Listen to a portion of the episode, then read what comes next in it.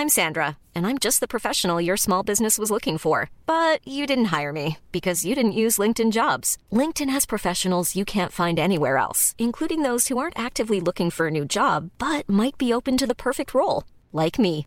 In a given month, over 70% of LinkedIn users don't visit other leading job sites. So if you're not looking on LinkedIn, you'll miss out on great candidates like Sandra. Start hiring professionals like a professional. Post your free job on linkedin.com/people today. Là, c'est bon, ça tourne tout? Oui. Sûr. Ça fait trois fois qu'on refait cette Voilà. introduction. Coulisses, on va, on redonde un peu, on radote un peu de notre côté, mais vous ne le voyez pas grâce à la magie du montage. Ça fait trois fois qu'on fait cette intro, et heureusement, on n'a pas fait une heure et demie d'épisode avant de se rendre compte que, oups, il y a peut-être un truc qui enregistre pas. Donc, premier coup, on fait l'intro, on se rend compte, ça n'enregistre pas le son, dommage. Deuxième coup, c'est pas grave, on refait, on refait, on se rend compte, ça n'enregistre pas la vidéo, dommage. Troisième coup. Triple dose de bien- mariachi pour Fabrice. Ce qui est bien, c'est que ça marche. Mais ça te rend heureux Ça m'a saoulé deux secondes et hop, les mariachis.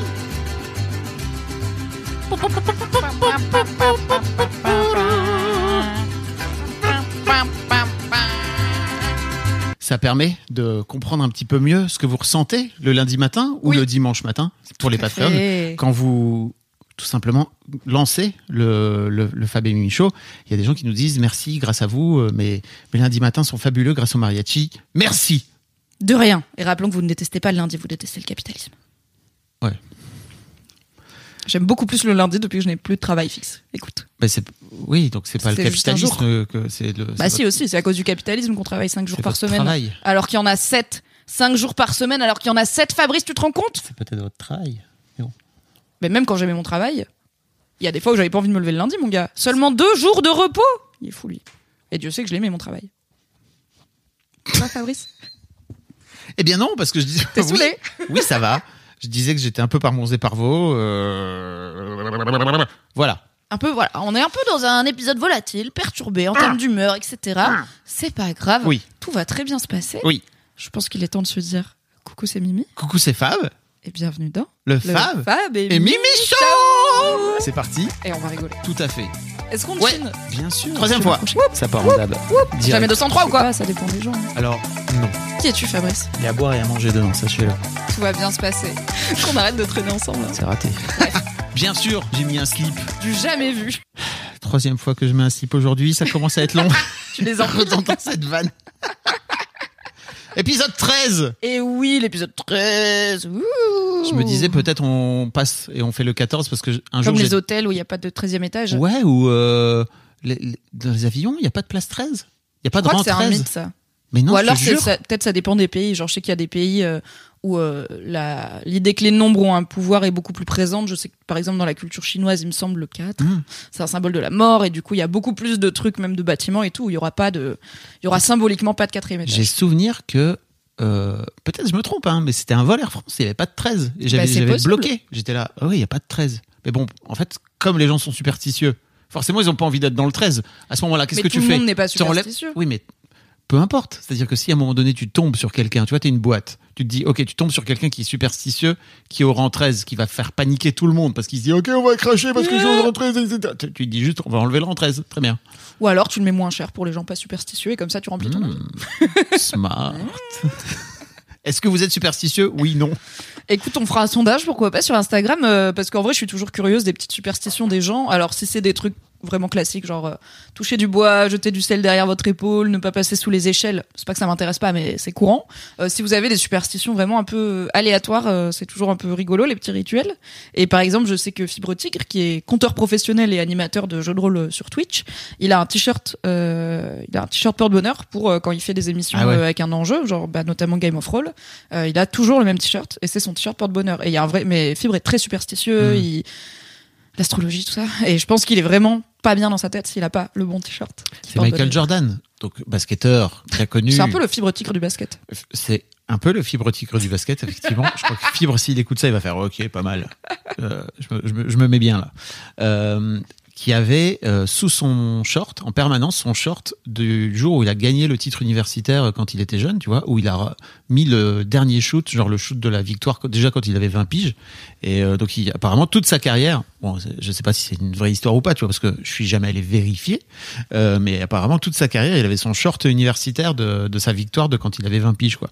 Il y a beaucoup de superstitions chez les, chez les sportifs de haut niveau parce qu'il y a toujours un côté essayer de maîtriser Mm. l'aléatoire d'un match. Est-ce que toi, alors il me semble que maintenant t'as pas vraiment de superstition de nos jours, mais est-ce que quand t'étais plus jeune, quand tu faisais du basket, t'avais un peu un truc de ouais, euh, je sais pas, euh, on embrasse le ballon. Euh, Non, mais plutôt des routines, tu sais, avant du, avant le match. Euh, Mais ça, je crois qu'en fait, euh, c'est cool d'avoir des routines quoi qu'il arrive. C'est plutôt de réussir à te mettre un peu dans dans le bon état d'esprit, tu vois, à ce moment-là.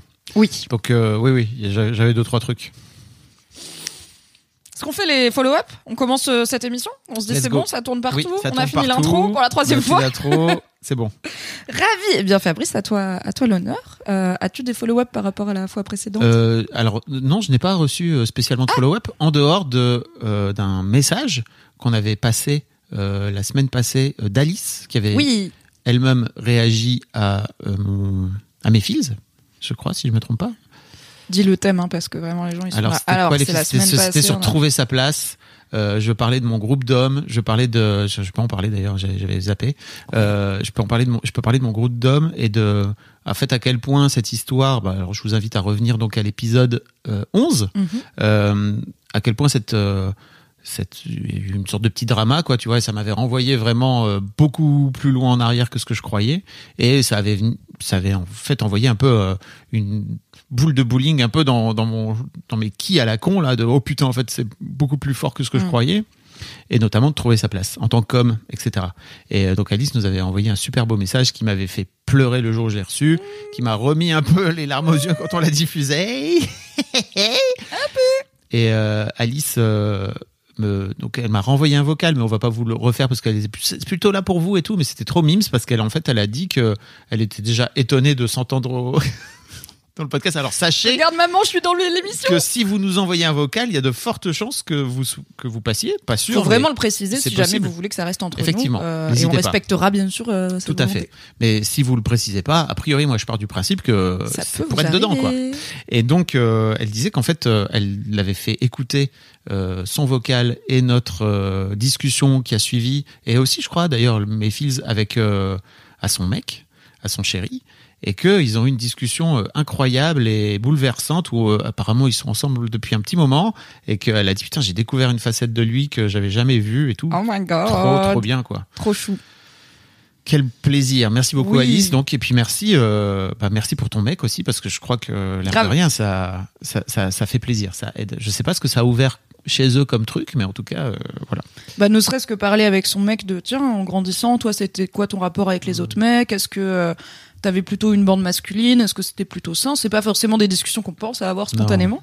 Et euh, bah, si c'est un peu sensible, la personne peut ne pas y venir spontanément. Donc parfois, ça Non. ouvre des sujets. Ça peut tout simplement c'est vraiment très cool de ne pas en parler quand on n'a pas envie d'en parler.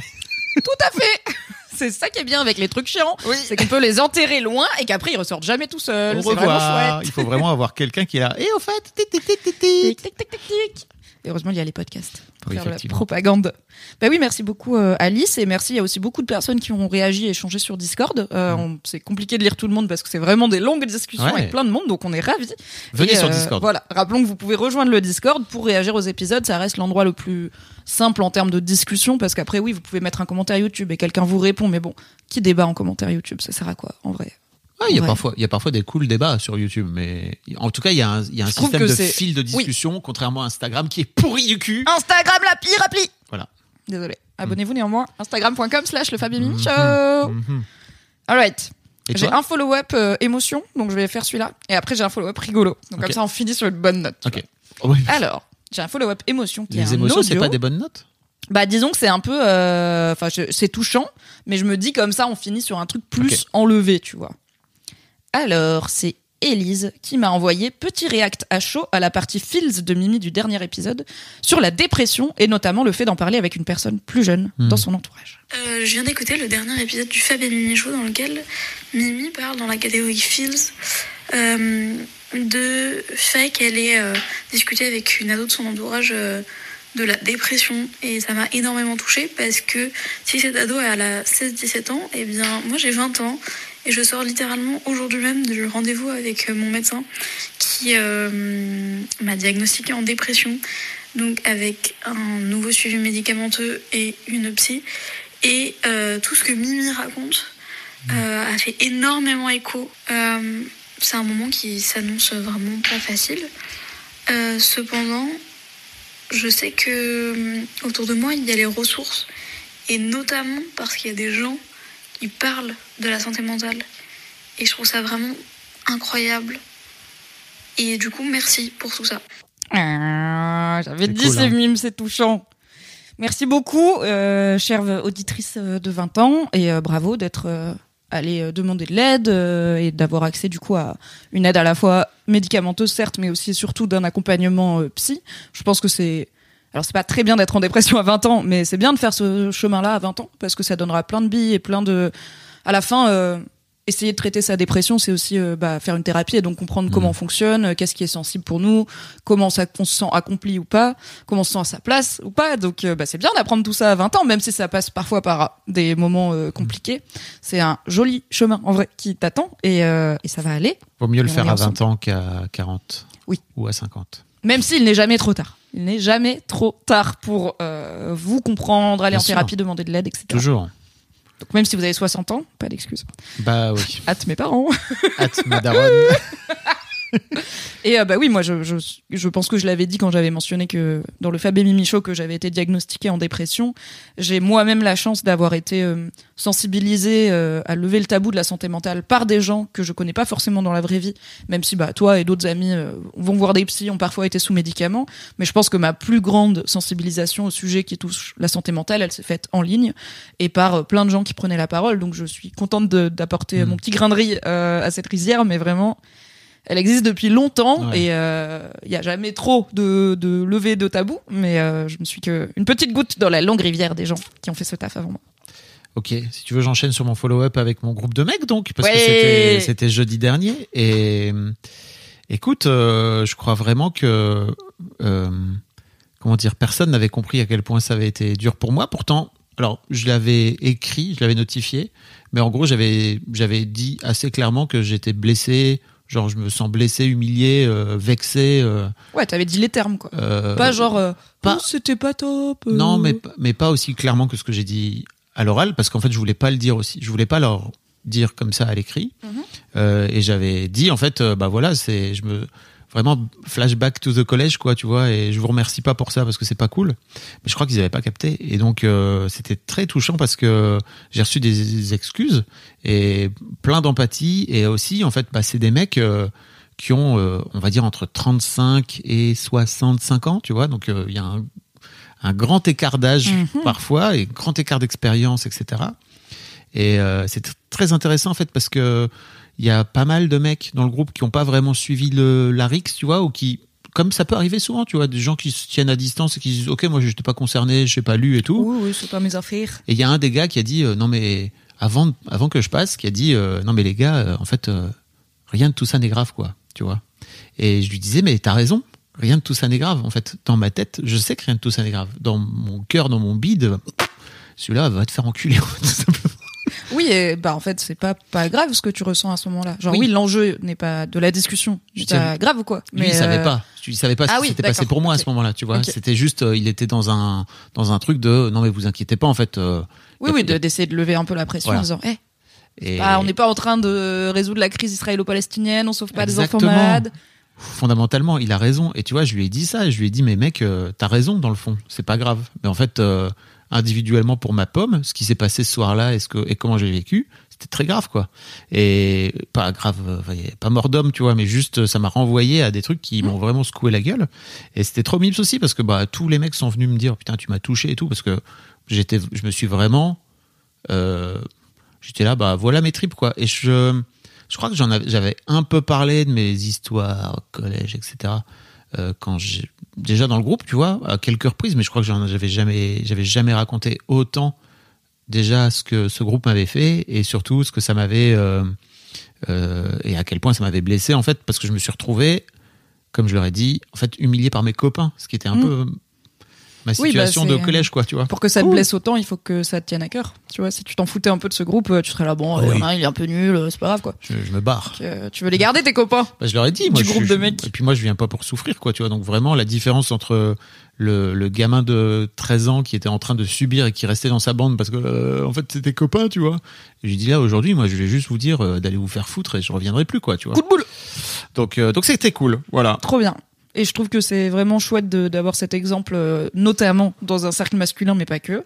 De, en fait, on peut dire, là, quand t'as fait ça, je sais que c'était pas forcément ton intention, mais ça m'a blessé parce que Mm. ça appuie sur ça, et que la personne dise, ok, je suis désolée. C'est aussi, il y a des fois des gens qui sont, et je pense que je l'ai été euh, à un moment dans ma vie, euh, j'essaye de travailler dessus, euh, qui sont très dans la négo, tu vois, dans non, mais je vais continuer à t'expliquer pourquoi je t'ai dit ça, ou pourquoi c'est pas grave, ou pourquoi c'était pas méchant, et en fait, juste, c'est pas grave, c'est pas pour le coup, c'est Mm. pas l'intention qui compte, c'est aussi c'est l'effet, c'est le résultat, et les deux, les deux vérités cohabitent. Oui, t'as pas voulu faire du mal. Oui, l'autre personne a eu de la peine. Oui. Excuse-toi, is ok. Ouais. C'est cool. Ouais, Ça demande un peu d'humilité, mais c'est chouette. Mais ça a été, je crois que ça n'a pas forcément été très simple, euh, notamment pour la personne qui était, enfin que je visais entre guillemets, quoi, de venir s'excuser, mais il a fini par le faire et c'était cool.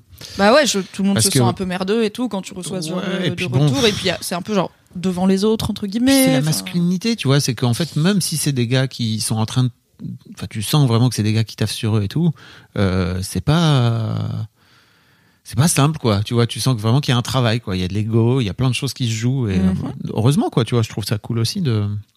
Enfin bon, bref, voilà. Trop bien. Merci pour ce follow-up. follow-up. J'ai un mini follow-up euh, qui est drôle, qui est signé Lauriane, qui nous dit, et qui m'a appris un mot en plus, donc incroyable, qui dit Coucou, random info qui m'a fait énormément rire. Vers chez moi, une des urologues spécialistes de la vasectomie s'appelle Dr. Quick.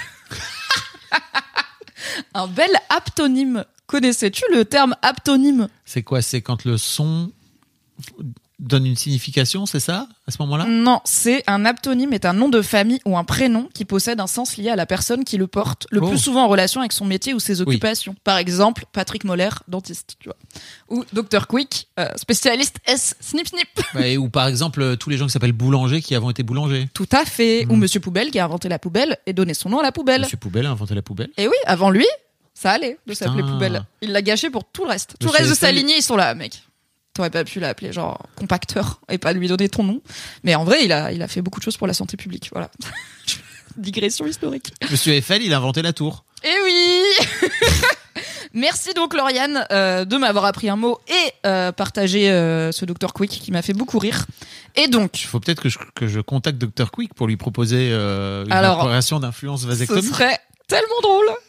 Et on a reçu, alors je pense qu'on l'a pas redit dans la troisième fois qu'on a fait l'intro, on l'a dit dans les deux premières, mais merci beaucoup pour tous vos dogos, euh, toutes vos vidéos et photos d'animaux que vous nous envoyez, principalement des chiens, mais pas que, et que vous pouvez retrouver en story à la une sur Instagram. Chaque jour, plusieurs fois par jour, j'ouvre Instagram, j'ai des DM avec des chiens, je suis contente. Écoutez, je suis une femme simple. C'est incroyable. Il n'y a pas que des chiens. Alors, t'as demandé Iguane. On n'a pas eu Iguane, mais on a euh, Lynn qui nous a envoyé une vidéo. Alors que je t'enverrai pour que tu l'intègres sur YouTube, mais que je vais te faire découvrir euh, maintenant en direct pour que tu puisses euh, y react. sur lequel c'est. Voilà, les questions que t'as pas envie de te faire juger. Et la personne demandait Ai-je tort de céder à mon perroquet lorsqu'il fait du bruit pour réclamer des graines au milieu de la nuit? Devrais-je arrêter de lui en donner Je suis là, ouais, t'as pas le même problème. Waouh Mais c'est très drôle comme image mentale. Vraiment, t'as pas d'enfant, mais t'as un perroquet. Peut-être que la personne a les deux, imagine. Imagine ton perroquet, il apprend à faire le bruit de ton bébé qui pleure. Donc même quand ton bébé il arrête de pleurer. Est-ce que c'est la version 1 du projet? Bah, je pense. Du projet pour Quid ça va arriver. Je pense qu'on est à deux mois que ça arrive, tu vois. Il faut qu'on explique aux gens qui écoutent en podcast. Oui. Si vous écoutez en podcast, déjà vous ratez une formidable vidéo qu'on va peut-être mettre sur Instagram ou en tout cas euh, que vous pouvez retrouver sur YouTube, puisque Lynn, auditrice du Fabé Mimi Show, m'a dit je t'envoie une, je vous envoie une petite vidéo de mon animal de compagnie avec qui j'écoute le podcast. Et j'étais là, ok. Et c'est une vidéo qui commence sur nous en train de parler sur YouTube dans l'ordi de la, de la personne du fait que je rêve que quelqu'un nous envoie son perroquet de compagnie et encore plus je rêve que quelqu'un apprenne à son perroquet de compagnie à dire quid de nom. Et là, étape 1, la personne, alors je pense que c'est un cacatoès, mais la personne fait pivoter sa caméra et il y a quoi? Un énorme fucking cacatoès qui nous regarde sur YouTube et qui est là en mode avec sa tête d'oiseau, je l'aime trop. Bon, il y a un truc qui me trigger un peu dans la vidéo. Désolé, Lynn, mais ton cacatoès, donc ton perroquet, il est sur ton truc en cuir là. Et il est en train de défoncer le. C'est pas le grave, canapé. mon chat aussi, il a défoncé mon canapé, tu vois. Quand on aime Fabrice, on laisse les. Sa tête On dirait un peu le cacapo là, là l'oiseau Oh. bête. Cacapo, c'est un oiseau incroyable. On vous mettra un lien dans la description. euh, voilà. Ah oui, oui. Donc tu comprendras, Fabrice, pourquoi je t'ai dit ne va surtout pas voir le DM de telle personne. Je veux te le faire découvrir en Merci. direct. Incroyable. On a aussi reçu, je vous les mettrai sur Instagram, des poneys de quelqu'un qui travaille dans une écurie et alors jackpot parce qu'une personne qui est qui est gardienne, euh, je crois qu'il y a une pension pour animaux, euh, nous a dit euh, je demande les autorisations à mes clients et je vous envoie très vite euh, de nombreuses photos des doudous que je garde. Donc il y a moyen qu'on ait un flux assez ininterrompu de kiff là qui arrive. Donc Des bons chiens. continuez. N'hésitez bons pas aussi à nous envoyer des, photos, des vidéos parce que les photos c'est bien, Oui. mais les vidéos des chiens c'est quand même mieux. Oui les beaux chiens. D'ailleurs, En vrai même les migales et tout, les serpents on prend. Il y a pas de à part les punaises de lit, niquez-vous. On touche pas les animaux. Si vous avez des punaises de lit de compagnie vraiment, je Bah, vous juge vous. qui En vrai. Qui êtes-vous Voilà, c'était les follow-up. incroyable. C'est l'heure de la Hot take. take. Je pense que euh, parfois, comme dit le dicton, euh, l'humanité tu commences vraiment comme une connasse. dans ça va partir. Et comme on dit, ils, ne s- ils étaient tellement occupés à penser à, au- à ce qu'ils pouvaient faire qu'ils ne se sont pas demandé s'ils devaient le faire. Parfois, l'humanité crée des choses, des technologies qui la dépassent, qui lui gâchent la vie. Par exemple, là, ça parle beaucoup de l'intelligence artificielle qui crée des vidéos quasiment indé- indétectibles comme de l'intelligence Ouais. artificielle et qui va rendre encore plus compliqué le fait de ne croyez pas tout ce que vous voyez Mhm. sur Internet, dans les médias et tout. Attends, j'ai entendu une étude en 2026, il y aura genre 90% des vidéos sur internet qui seront créées par des intelligences artificielles et par des deepfakes, ça va être un délire. Ça, ça va être, ça, ça m'inquiète beaucoup. On en parlera peut-être dans une autre euh, Ouais. hot take. Euh, Incroyable. Enfin, je suis pas vraiment euh, contre la marche du progrès en soi, mais euh, de- ne serait-ce que pour d'un point de vue fémini- féministe, c'est une très mauvaise nouvelle. Hmm. Que plus de monde ait accès à créer des vidéos réalistes et on a déjà des cas de, de deepfake, donc des faux pornos avec euh, Taylor Swift, Ouais. euh, ou même bah, des gens de plus en plus lambda. euh, on, on en reparlera dans Mars et Vénus. euh, écoute, Ah voilà. bah. Donc parfois on crée des, des, des choses, on, voilà, on crée la bombe, l'atomique, on crée lié à l'intelligence artificielle et on ne se rend pas compte d'à quel point ça, ça nous gâche la vie au long terme. Je pense qu'une des pires inventions de l'espèce humaine a été le petit vu sur les outils de conversation. Pire chose, vraiment. Pourquoi on a décidé de se créer un stress supplémentaire Fut un temps, il n'y avait aucun moyen, à part peut-être un recommandé, de savoir si quelqu'un avait ou pas consulté ton message. Et même le recommandé, il dit juste il est arrivé. Peut-être que la personne, elle a posé la lettre sur sa table de chevet et qu'elle la lira dans trois jours quand elle aura arrêté de l'oublier. Ça m'arrive. Euh, donc, on ne pouvait pas être en hâte. Alors, il y a déjà le stress qu'on ressent de soi par rapport à soi, à se dire ok je sais que la personne a lu, du coup chaque seconde qui passe où elle me répond pas va plutôt générer potentiellement un stress, ou en tout cas quelque chose de pas forcément très positif, que ça soit euh, du perso, du pro, euh, voilà ça peut être des discussions euh, importantes quoi. Et chez l'autre personne, il peut y avoir cette sensation de flicage, de ah je vais pas ouvrir ton message, je le lis en notif parce que du coup je veux pas que tu vois que j'ai lu. Pourquoi on a inventé ça? Pendant vraiment la quasi-intégralité de l'humanité, tu pouvais pas savoir si la personne elle avait écouté ou pas ton message, lu ton truc. Reçu Et ton pigeon voyageur Voilà. Ou ton corbeau. Très bien. Euh, alors même si je me rends bien compte que dans des situations d'urgence ou pour vérifier que la personne est vivante, c'est pratique, mais on n'a pas tous les jours toi et moi des situations d'urgence extrêmes. Et donc c'est plutôt une pollution qu'autre chose. Et j'y ai pensé parce que enfin Instagram vient de permettre de désactiver les vues dans les DM. Et c'est genre la meilleure chose. Donc vous pouvez aller dans vos paramètres de confidentialité de messages sur Instagram et ça s'appelle euh, désactiver euh, l'aperçu de lecture ou un truc comme ça ou la confirmation de lecture. Et du coup, les gens ne sauront tout simplement pas quand est-ce que vous avez lu leur DM et vous leur répondrez quand vous le voulez et ce sera tellement plus simple votre vie. J'encourage vraiment tout le monde à lâcher cette feature. Je pense qu'on doit aller vers un monde où on n'a plus ça parce que c'est juste stressant pour rien. Euh, sur WhatsApp, on peut déjà le faire pour les gens qui le savent pas parce que quelqu'un avait répondu, j'avais mis en story, on peut enfin désactiver les vues sur Instagram et quelqu'un m'avait dit vivement WhatsApp et je lui dit WhatsApp c'est Bah, déjà bon fait. depuis des années, let's go. Puis il y a plein de trucs de confidentialité sur WhatsApp qui marchent bien, où tu peux enlever la dernière fois où tu as été en ligne, parce qu'il y a Oui. ça aussi. Tu peux enlever, mais de ce fait-là, tu vois pas aussi quand les gens ont été en ligne. Donc C'est très bien. C'est trop bien. C'est très bien. Oui. Ça te libère, voilà, pour tout le monde. Ça libère tout le monde, tu Mm. vois, c'est bien. On est obligé de se priver soi-même quand on prive les autres de notre petite notification lue, et c'est tant mieux. Euh, sur Messenger, on ne peut toujours pas, donc euh, il y a encore des grosses plateformes d'échange sur lesquelles on ne peut tout simplement pas. C'est pas une option désactiver le vu, et ça check me rend ma boule. Ouais. Et euh, je sais que j'ai, on a travaillé tous les deux avec une personne qui avait un petit outil, alors c'est pas illégal, mais qui faisait que quand elle envoyait un mail à quelqu'un, elle avait une alerte quand la personne ouvre le mail. Ce qui déjà, je comprends même pas comment c'est possible dans le sens où, bah, c'est une autre boîte mail et tout. Enfin, Non, mais si, c'est possible. et non, mais comment c'est légal, tu vois? Ah oui. C'est comme si t'envoies une lettre et quand quelqu'un décachette la lettre, ça t'envoie un texto, tu vois, c'est un peu genre du flicage, mais bon, c'est c'est une option tout à fait légale qu'elle utilisait pour ses mails professionnels. Donc en soi, c'était aussi utile pour savoir, ok, bah là je vais relancer parce que je sais qu'il y a trois jours, la personne a ouvert le mail. S'il était resté en non lu, Oui. je relance pas. Donc je, je ne nie pas que ça peut avoir un intérêt, mais à quel prix Fabrique? Fabrique. Oh. À quel prix Fabrice? À quel coût pour la société? Je suis très contente que le moins de personnes possible puissent savoir quand est-ce que j'ouvre leur message. Tout comme je suis très contente de pouvoir programmer des emails euh, qui arrivent à 8h30 du matin pour pas être la meuf qui bosse à 3h du matin, même Ça, si des cool, fois ça. ça, m'arrive. Donc vraiment, je pense qu'on doit revenir un petit peu en arrière là-dessus. On doit dire ah oh là un pont trop loin. Ok, on revient. On enlève toute option de le message a été lu, sauf sur les beepers des urgentistes et des chirurgiens à la limite, tu vois. Je suis très contente que ça soit parti d'Instagram. J'espère que ça va partir de tous les réseaux. Les vues, c'est la pire chose. Voilà, c'était ma hot take. Mark Zuckerberg, si tu nous écoutes. Pour Déjà, Ok. voilà. Pour Messenger bientôt. Je crois que sur euh, Apple, tu peux le faire aussi, tu sais, sur les iMessage, euh, sur les messages Ah ouais, j'ai même pas regardé ça parce que j'envoie jamais de iMessage, mais oui, c'est vrai Parce que, que sur, euh, tu, il y a des lectures. d'iPhone à iPhone, Ouais. tu as une confirmation de lecture, alors qu'en SMS simple, Oui. de, par exemple, si t'écris un Android, tu Oui. as pas. Bah, je, écoute, je vais le désactiver de ce pas, euh, même si je n'échange pas de iMessage. Euh, Peut-être que ça viendra un jour. Tu peux, je crois. hein.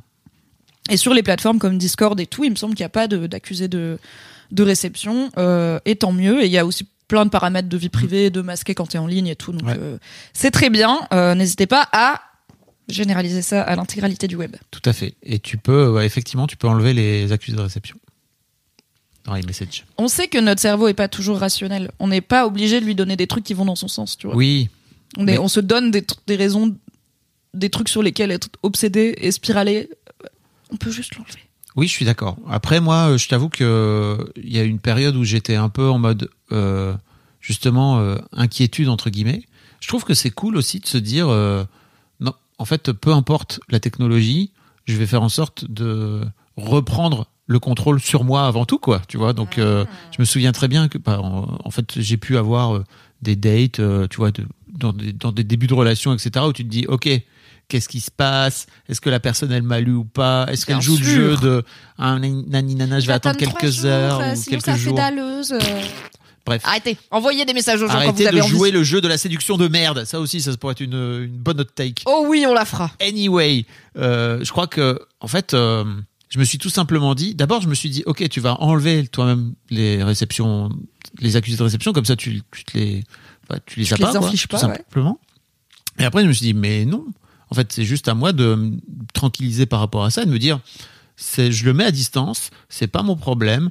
En fait, peu importe la technologie, effectivement, tu vois, euh, euh, Messenger, Zuckerberg, il a décidé de pas faire ce truc sur Messenger. Bon, bah, peu importe, tu vois, moi, je suis là. pff, tant pis pour toi, Mais maintenant. toi, tant pis. t'es un grand zen, tu Je vois. suis pas un grand zen, je suis juste en train de dire, on est peut-être, au- peut-être on peut faire en sorte que de ne pas remettre dans les mains de l'autre un truc sur lequel on pourrait avoir contrôle nous, c'est-à-dire euh, bah, notre psyché et notre santé mentale et notre euh, de se dire, bah, j'ai aucune raison de turbiner, j'ai aucune raison d'être en train de me faire des scénarios, des machins, des flips ou je sais pas quoi. Bah, pas de nouvelles bonnes nouvelles. Bah ça dépend, tu vois. Des fois, tu peux avoir des raisons de turbiner. Euh, je sais pas si c'est, bah par exemple, mon mec qui va en soirée, il me donne pas de nouvelles pendant 5 heures. Si je vois qu'il lit mes messages, ça me fait pas les mêmes émotions que si j'ai pas Oui. d'accusé de réception ou pas, tu vois. Exemple. Mais C'est très en bien fait, de pas faire d'enfant. Oui. Pardon, si je puis me permettre. Alors que quand Mais- mon chat part en soirée, il n'a pas de pouce opposable, il ne peut pas lire mes messages, donc je ne m'inquiète pas. Euh, non, je vois ce que tu veux dire de, en fait, peu importe, au lieu d'app- d'a- d'appeler à la fin de telle ou telle Mm. technologie, il faut travailler sur nous. Mais pour moi, il y a un truc de, en fait, euh, c'est, on peut pas désavoir un truc, tu Oui, vois. oui, Une fois que tu sais un truc, tu sais un truc. Et tout comme, je me souviens que j'avais fait un article sur euh, Mademoiselle pour euh, vanter, pour moi, la, la, la feature la plus révolutionnaire de la liseuse, des Kindle, etc., qui est que on peut ne faire en sorte que la liseuse ne t'affiche pas où t'en es dans le livre. Donc, contrairement à un livre papier où tu sens que c'est bientôt la fin, pas bientôt la fin, t'es là, bon, il reste 400 pages, il va pas mourir. Là, j'arrive à la fin, je suis là, oh, ce bis, c'est la fin! Et c'est trop bien, tu vois. Et j'aime trop que cette feature, elle existe. Je pourrais dire, j'ai qu'à pas regarder que je suis à 25% du livre et libérer mon cerveau de ça, mais je l'ai sous les yeux, je ne peux pas Oui. ne pas le savoir, je peux pas l'enlever de ma Je tête. d'accord.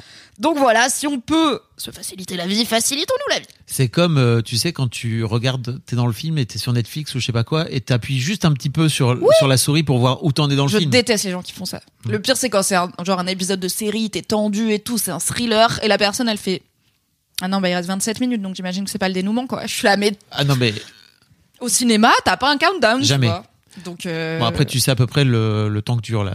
le- Bah ouais, mais tu vois, quand t'es film. vraiment pris dans le, dans le film, Oui. euh, et parfois le film peut être très long, c'est-à-dire si tu regardes l'heure, tu dis ah non, on est qu'à 40 minutes, ah c'est lent, et parfois tu regardes l'heure et t'es là, quoi, il reste que 10 minutes. J'allais te dire, j'ai utilisé à quelques reprises ce week-end euh, cette feature pendant Killer of the, Flower Moon, le dernier Marc, euh, Martin Scorsese qui dure 3h30. Il dure vraiment 3h30. Ouais. Et donc, euh, en fait, euh, à un moment donné, je me suis dit, putain, je crois que le film a même pas encore commencé. Et ça faisait effectivement une heure et demie. J'étais là, what the fuck? Ouais, ouais, il y a trois actes. Ils durent chacun une heure et demie environ. Donc euh, c'est long. Après, moi j'ai beaucoup aimé. Oui. Et effectivement, celui-là, je l'ai gardé à, à regarder chez moi. J'ai pas été au ciné Mm. parce que je, je sais que trois heures et demie. Alors que j'ai lu le livre, je connais l'histoire, donc Ouais. j'ai pas le côté. Tu en as parlé dans le fameux Michaud du bouquin. Ah oui, c'est vrai. Bah, dis donc. Mais Ouais. on fait cette émission depuis un moment. La nuit américaine, c'est comme ça que ça s'appelle Ouais, la nuit américaine, Ouais, tout à fait. ouais. Euh, mais euh, j'ai- Dans les j'étais épisodes là du en fait. Fidesz du lit. Qui se souvient? C'est fini d'ailleurs, bravo, bravo. Ouais. Vous pouvez quand même constater qu'on peut, en- Ouais. on peut surmonter les punaises de lit. Euh, mais oui, pour moi, il y a 3h30 où je peux pas aller faire pipi, au bout d'un moment, c'est chiant. Et j'ai pas envie d'être déconcentré de la moitié du film parce que j'ai un peu envie de faire pipi. Donc je comprends que tu regardé un petit peu genre. Est-ce qu'il reste une demi-heure auquel cas je finis ou est-ce qu'il reste deux heures auquel cas je le finirai demain car il est minuit, ce qui est aussi ah, une réalité. Non, je suis allé au bout. Perso, je l'ai fini à 2 heures du mat, mais je n'ai pas regretté. Voilà, Eh bien, écoute, c'est une bonne hot take. merci, Et merci je suis, Fabrice. Je suis euh, effectivement euh, aussi fier qu'on ait euh, sur ce genre de hot take un peu des avis différents à chaque fois. quoi. Ben oui, carrément. Sinon, on s'ennuie si tout le monde est d'accord. Oui. C'est quoi tes bails? Alors, j'ai un bail euh, consumériste. J'adore les bails consuméristes. Donc, je, je vis dans cet appartement euh, qui est extrêmement chouette, qui est un appartement meublé. Oui. Euh, à quoi ça sert l'appartement meublé? Ça sert tout simplement à ce que, à 40 ans, quand j'ai divorcé et que je suis parti avec mes petites valises, j'en avais, j'avais deux valises, vraiment. Je suis parti avec mes affaires, c'est tout ce que j'ai ramené. Je crois que ma, mon ex-femme à l'époque a ramené euh, quelques cartons, euh, un week-end où elle est venue avec euh, avec mes filles, tu vois, elle a ramené mes filles en voiture, mais c'est tout. Alors Et- que quand même, de- je me souviens de, la maison que vous partagiez, il y avait énormément de bandes dessinées, il y avait une immense Oui. bibliothèque bien remplie et Oui. tout. T'as pas, t'es pas genre, moi je possédais quatre t-shirts et quatre pantalons, j'ai pris quatre t-shirts et quatre pantalons et c'est tout. Non. Il y avait beaucoup de choses dans cette maison. Tu as choisi de ne pas emporter. euh, L'un des rares trucs que j'ai ramené, c'est ma collection de comics de quand j'étais gamin. Ah bah oui. Mais non, parce qu'en fait, euh, je- ils sont là, ils prennent la poussière, donc à un moment donné, je vais juste m'en débarrasser, mais il faut que je m'en occupe et que je m'en débarrasse, parce que pour moi, c'est juste euh, Ça trop. t'encombre. Ça ne sert à rien. Et donc, bref, tout ce, tout ce truc de, de prendre un meublé, c'était aussi, ok, je vais pas acheter de meubles, je vais pas acheter de trucs à moi, ça ne m'intéresse pas, et en fait, j'ai envie d'être le plus Léger. léger, possible, tu vois Un nuage. de- un nuage, effectivement. Euh, quand je suis venu m'installer dans cet appart, donc quelques mois après euh, ma, ma- ma séparation, euh, j'ai commencé à me dire, ok, bon, il y a des trucs. Donc j'ai commencé à m'acheter, par exemple, un petit cadre qu'on voit derrière toi, Mimi. Euh, j'ai acheté quelques cadres, un peu de déco. J'ai acheté des plantes. Euh, j'ai acheté ce meuble télévision que vous ne voyez pas. Et bien sûr, cette immense télé dont on a déjà parlé, notamment dans mon épisode d'Histoire La d'argent. grosse télé. La grosse télé. C'est une belle grosse télé. euh, C'est une belle grosse télé, voilà. hein. J'ai acheté, ce, j'ai acheté ce bureau, j'ai acheté une grande chaise euh, hyper super où on a l'impression justement d'être sur un nuage, etc. Et, et tu vois, j'avais un peu ce truc de quand même de, Hum, c'est très bien, c'est déjà trop. Euh, Ouais. Calme-toi. Euh, L'une des raisons pour lesquelles, par exemple, je ne fais pas mes podcasts en vidéo, c'est que en fait c'est trop chiant, c'est trop lourd, ça nécessite euh, trop de matos. trop de matos, On a bah, comme deux ici, caméras, chacune sur un pied, Voilà. deux micros, carte le son. truc, la carte son, le bidule. Le truc que j'adore avec le podcast, c'est que bah, j'ai un enregistreur, deux micros, et en fait, je peux aller me balader n'importe où avec. Je suis un digital nomade. Mes couilles. Ouais Je déteste. Anyway. Euh, et, et donc, c'est c'est ouf parce qu'il y a quelques semaines de ça, euh, je vous ai raconté mes fameux déboires euh, amoureux, n'est-ce pas? Et l'un des trucs qui s'est passé dans ma tête et dans ma vie, je me suis dit, ok, j'en ai marre euh, que cet appart, il y ait de la poussière partout. Il faut que je m'achète un aspirateur. Donc, dans le meublé, il y a aussi, bien sûr, tout ce qu'il faut, a priori, pour que vous puissiez vivre tranquillement. Et notamment, il y avait un aspirateur dans cet appart, puis qui est un vieil aspirateur qui appartenait à ma proprio, que je traîne depuis des plombes, qui est un peu nul, qui aspire bien, mais en fait, juste, il est lourd, il est chiant. il est- Donc, régulièrement, en fait, je finis par ne plus aspirer mon appart parce que c'était trop chiant, tu vois Ouais, je comprends. trop chiant. Et là, je sais pas pourquoi, mais je me suis retrouvé et cet épisode n'est pas du tout sponsorisé, hélas, Ah, malheureusement, le parce qu'au moins, tu l'aurais pas payé. de fucking Dyson. Évidemment. Et je me retrouve à. Je sais pas, il y a des, il y a des, il y a des promos, il- genre 200 balles de moins sur, euh, sur- Je me suis dit, let's go! Sachant que 200 balles de moins sur l'aspirateur, dans ma tête, ça fait, mais quel aspirateur coûte plus de 200 balles déjà? Tu vois, Un j'ai Dyson. jamais mis 200 balles dans un aspirateur. Mais je sais que les Dyson, c'est Moi non plus jusqu'ici. le crème de le crème. Et donc, euh, je me disais, ok, tant qu'à acheter un, un Aspiro, plutôt que d'acheter un Aspiro à 100 balles, ce que j'avais déjà dans mon ancien appart, mais qui était pourri, en fait. ouais, le ouais, les- pour le coup, les aspirateurs pas chers, j'en ai eu aussi pas mal. Et, bah, Ça- et on est aussi dans un truc de pérennité, quoi. Oui. Au bout de 2-3 ans, t'es là. pff. Machin est en fin de vie, quoi. Exactement. Donc, je me suis dit, let's go, va t'acheter un, un Dyson. Et donc, j'ai dépensé 500 euros pour m'acheter un fucking aspirateur Dyson. Et j'ai un peu des mixed feelings, tu vois, des sentiments un peu. euh, c'est que jamais de ma vie, plus jamais de ma vie, je dois aspirer quoi que ce soit d'autre. Putain, Dyson, parce que c'est incroyable! C'est le problème, hein. On s'habitue à la qualité, on s'habitue aux produits de luxe. Et il y a un laser sur le truc. Enfin, c'est. Je te montrerai si tu veux, c'est fou. En vrai, Vraiment. ouais. T'es es là, ok, il y a de la poussière, alors que t'as pas l'impression d'avoir de la poussière. C'est Et c'est le machin sans fil euh, où du coup tu il a une batterie et bien sûr Mais il me semble la mère d'une copine là et il a pas genre 30 minutes d'autonomie max? une heure. Une heure ça va ok. Bah tu dois avoir un modèle euh, plus récent parce que le sien euh, il avait pas beaucoup d'autonomie et il avait une très grande maison donc il y avait un truc de en fait au bout d'un moment donne-moi un aspirateur normal parce qu'il faut que je m'arrête pour le recharger toutes les 20 Ah ouais. minutes. Non, mais- Ça ne va pas être non, mais possible. en, une demi-heure, t'as quand même le temps d'aspirer ta maison. Elle avait une très grande maison. Ok. Euh, bah, faut acheter deux Dyson. Alors j'en sais rien. Mais bref, si Ah, t'as une on grande va, maison, t'as de quoi acheter deux Dyson sans aucun souci, hein, n'est-ce pas, tant Ce qu'à faire. n'était pas sa grande maison à elle. Anyway. Et donc, euh, je me retrouve avec, euh, franchement, ce truc qui est vraiment le top du top. Alors, c'est pas la Rolls-Royce euh, des Dyson, parce que vraiment, Dyson, ils ont des. Mais bon, je sais pas si t'as déjà essayé. C'est juste incroyable. T'as, t'as, t'as l'impression. Bah oui oui je, je vois bien et je comprends complètement le kiff tu vois le truc de hmm, c'est bien fait c'est satisfaisant il y a plein de petits gadgets mais qui servent quand même à des Oui. trucs. Tu passes une fois et en fait, t'as plus besoin de passer. Voilà, la satisfaction du travail bien fait, d'un outil autre- qui fonctionne bien. Effectivement. Et d'un autre côté, je me dis, mais tu viens de dépenser 500 balles dans un truc certes qui marche bien et qui a priori va durer longtemps. Si j'ai bien compris, le SAV de Dyson, il est super bon. Euh, voilà. Et encore une fois, c'est pas sponsor. Dyson, n'hésitez pas. N'hésitez surtout pas, moi je n'ai pas d'aspirateur comme le vraiment monsieur. le. Je, suis- je suis certes influenceur casserole, mais je suis pas du tout euh, influenceur aspirateur. Si vous voulez Dyson, on peut faire un deal. Vous m'envoyez à moi la Rolls-Royce des Dyson et après comme ça, je le compare avec celui de Fab. C'est pour le pour le, le- le journalisme, bien sûr. Et En donc, vrai, mon mec, il serait trop content, il serait plus content. bah oui, tu m'as dit il qu'il adorait. passer l'aspirateur. Bien sûr. Enfin, il aime trop. Il est plus Il est plus tatillon sur. voilà, il trouve plus vite que moi que Mm. le sol est sale et du coup, euh, bah, il prend en charge euh, Ouais. pas mal la tâche sol. J'avoue. Ce qui est ok, J'avoue. ok formicar, je déteste l'aspirateur. Bah, alors maintenant, je ne, je ne déteste plus l'aspirateur. C'est ça qui est incroyable, c'est que vraiment, j'ai, je crois qu'il y a un vrai truc aussi d'enfant de 4 ans de, il y a un laser, c'est trop bien.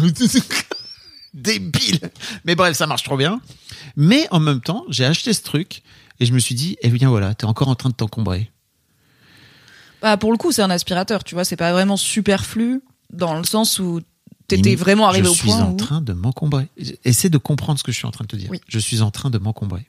Tout Oui. comme quand j'ai acheté cette télé, il y avait un vrai plaisir de me dire c'est trop bien, j'ai une télé désormais qui pète sa race, c'est trop cool. Et en même temps, un peu ce truc de t'es quand même en train de t'encombrer.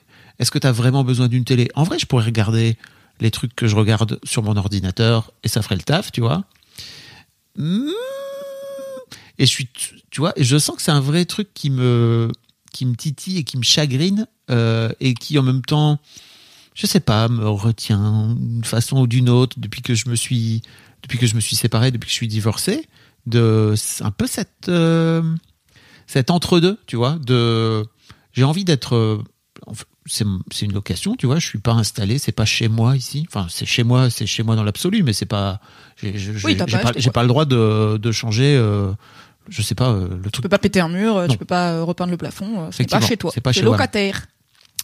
Et, et d'un autre côté, euh, tu vois, le jour où je déménage, j'ai pas envie de redéménager un énorme barda. Euh, on en reparlera peut-être prochainement, mais a priori, ma fille vient, vient vivre ici avec moi pour ses études post-bac. Euh, et donc, bah, forcément, elle, elle arrive, elle dit, alors, j'ai, j'ai envie d'acheter des trucs et tout. Et je suis là, ok, c'est pas l'idée d'acheter des trucs, c'est plutôt l'idée d'acheter des nouveaux meubles qu'on va avoir à nous ici. Et tu vois, il y a un vrai truc en moi qui me dit, le jour où tu te barras, en fait, tu vois, par exemple, je, je sais même pas, je pourrais laisser ma téloche. En fait, en vrai, je suis là, ouais. je, C'est laisse- ça aussi. je laisserai tout ça, tu vois. Je me dis, ouais, et hop là, j'irai euh, faire autrement, quoi, tu vois. Mais, tu sais, c'est euh, Jean-Louis Aubert qui disait euh, les trucs qui qu'on possède finissent par nous posséder, tu vois. Non, non, c'est Fight Club. C'est littéralement une réplique de Fight Club. Eh bien, écoute, Enfin, je dis pas qu'il l'a pas dit, mais je pense pas qu'il l'a dans une chanson, euh, voilà. Euh, mais, Non, mais désolé, mais Oui, c'est hyper connue. mais t'as raison. En C'est fait, comme si je te disais, comme disait Nicolas Sirkis, que la force soit avec toi. Il l'a peut-être dit, mais c'est pas de lui, quoi. Alors je crois que Aubert disait ça avant Fight Club, mais bref, c'est pas. Euh, mais tu, tu vois, euh, il y a un peu ce truc aussi où je sens que j'ai pas envie de m'attacher aux affaires que j'ai. euh, parce qu'en fait, en vrai, d'une manière générale, j'ai pas envie de m'atta- m'attacher au matériel. C'est un truc qui ne qui m'intéresse d'une manière générale pour mon quotidien, mais ça ne m'intéresse plus. J'ai un invité qui est venu dans le podcast d'Histoire d'argent, qui racontait que bah, lui vient d'une famille euh, très populaire, euh, très, très peu de revenus, etc. Et il a eu cette chance de pouvoir gagner beaucoup plus d'argent, de pouvoir gagner. Aujourd'hui, il, vit dans un confort, et donc c'est intéressant parce qu'il est marié avec un avec une nana qui vient de son village, de sa cité, tu vois. Et il disait en fait, elle, elle a, elle aurait aucun problème à genre tout dégage et il n'y a pas de problème. Et en fait, on revient vivre dans 20 mètres carrés tous les deux et on sera OK. Il dit, mais moi, j'y arrive plus. Moi, je j'ai besoin de mon petit confort, quoi. Et ben, moi, je ne sais pas. Bah, ok, il y a plein de choses. Déjà, je- pour moi, on a un peu plus besoin d'un aspirateur que d'une télé. Est-ce qu'on a besoin d'un aspirateur à 500 euros? Ça peut se, Oui. ça peut se débattre. Mais tu vois, tu te dis, si j'avais pas ma télé, je regarderais euh, les trucs sur mon ordi. Bon, alors oui, si t'as pas d'aspirateur, tu peux passer le balai ou quoi, mais c'est très. En fait, si t'en arrives au point de l'outil que j'utilise est tellement euh, pas fonctionnel que ça fait que Ah oui. je ne fais plus la tâche, Ça, la, truc au- Oui, auquel il sert, pour moi, c'est une bonne raison. Si tu, si dans deux mois tu changes de télé alors que celle-là elle va très bien, je serais peut-être là en mode, bah, pour le coup, est-ce nécessaire? Si ta télé elle marche plus, bah, pour le coup, tu remplaces un truc défectueux. C'est pas exactement pareil pour moi que d'acheter un truc que t'avais pas avant, qui Oui. est par exemple une télé. Euh, et pour moi, c'est un peu plus indispensable un aspirateur parce que ça fait partie de nettoyer chez soi, quoi. C'est quand même euh, important. À mes yeux, t'es, t'es pas. En fait, je sais que t'as ce côté pas matérialiste, pas consumériste, de, et puis de pas vouloir t'encombrer. Même, tu vois, dans tes fringues et tout, euh, bah, t'as une forme de simplicité. Je pense pas que tu mets euh, 30 minutes chaque matin à choisir euh, ce Non. que tu vas mettre, tu vois. Et euh, mais d'un autre côté, tu vois, t'as énormément de livres. Genre ton étagère, donc derrière euh, derrière la caméra, il y a une bibliothèque euh, qui va du sol au plafond et qui est remplie de livres euh, en, en travers, en droit et tout. Et je sais que c'est plein de livres que t'as reçus pour Oui. en interviewer les auteurs et tout, mais moi je les dégage. Genre moi, je suis arrivée dans mon appart, j'ai dit à mon mec, ok, ces deux étagères là, c'était ok, ces deux bibliothèques, je prends ces deux rayons de chaque bibliothèque, donc j'en ai genre quatre. Et personnellement, je ne veux pas rajouter de livres dans ma vie. Je Mhm. n'ai pas besoin de rajouter des livres, je suis pas attachée à l'objet. Et du coup, quand j'ai des livres, euh, papier, parce que ça arrive, je les, les- refile, je les file en boîte à livres, je les abandonne dans le métro, je m'en fous, ils vont servir à quelqu'un, tu vois. Euh, et tu, euh, tu sais que j'en ai viré plein. Dans, il y a une boîte à livres juste à côté de chez ouais, il y moi. a une là. boîte à livres en bas de chez toi. J'en ai viré plein là, il y a genre quelques mois. Mais t'en gardes beaucoup, tu vois. Et Bah, je sais pas à quel oui. point tu les relis, tu les prêtes. et il y a... En fait, il n'y a pas de bonne ou de mauvaise raison de garder ou d'acheter des choses. Je pense qu'il faut juste être conscient de la vraie raison. Oui. Ce que je veux dire, c'est que ça, ça m'encombre pas. Tu vois, c'est-à-dire que demain, moi, je peux dégager, je crois, 90% de ces, ces bouquins. Je- Mais demain, tu peux dégager ta télé aussi. Oui, alors oui, tout à fait. Donc Mais- c'est juste est un peu plus grosse. mais c'est moins. Enfin, tu vois, pour moi, il y, y a un truc où il y a une forme de confort derrière avoir une grande télé que je mets pas derrière les bouquins, par exemple. Où je sais qu'il y a des gens qui auront envie d'avoir, euh, qui se servent de leur bibliothèque comme d'un élément de déco, tu vois, de leur vie. Moi, c'est pas du tout le cas. Et mais tu vois, par exemple, je sais que chez toi, il y a plein de déco. Oui. Et y a, vous avez acheté plein de trucs avec Valentin qui vous, a, qui vous appartiennent, etc. Et tu vois, chaque fois que je viens chez vous, je me dis, putain, il y a quand même beaucoup de déco. Et je sais que c'est aussi une façon de vous approprier l'espace, etc. Mais moi, tu vois, déjà, je C'est suis... des goûts aussi, tu vois. On a Oui. peut-être qu'on aime les choses un petit peu plus chargées, notamment en guirlande champignons, que toi, qui a des goûts un peu plus sobres, quoi. Mais et tu vois, et je sais qu'il y a un côté où tu vois, par exemple, j'ai acheté des, j'ai acheté des photos, euh, enfin j'ai acheté un cadre avec des photos pour mes filles, etc. euh, Avec mes filles, avec des photos avec mes filles. Je sais que en fait, euh, à la base, j'en avais rien à foutre. C'était pas du tout, j'avais pas besoin de ça. Et que en fait, c'est mes filles qui m'ont dit, tu sais que t'as pas de photos de nous. Et je crois que ça les blessait elles plus que moi. Ou moi, je, je suis là, non, mais en fait, moi, je vois vos souvenirs dans Facebook ou dans ou dans euh, mon iPhone, tu vois. Ça me suffit très largement à pour penser à vous, tu vois.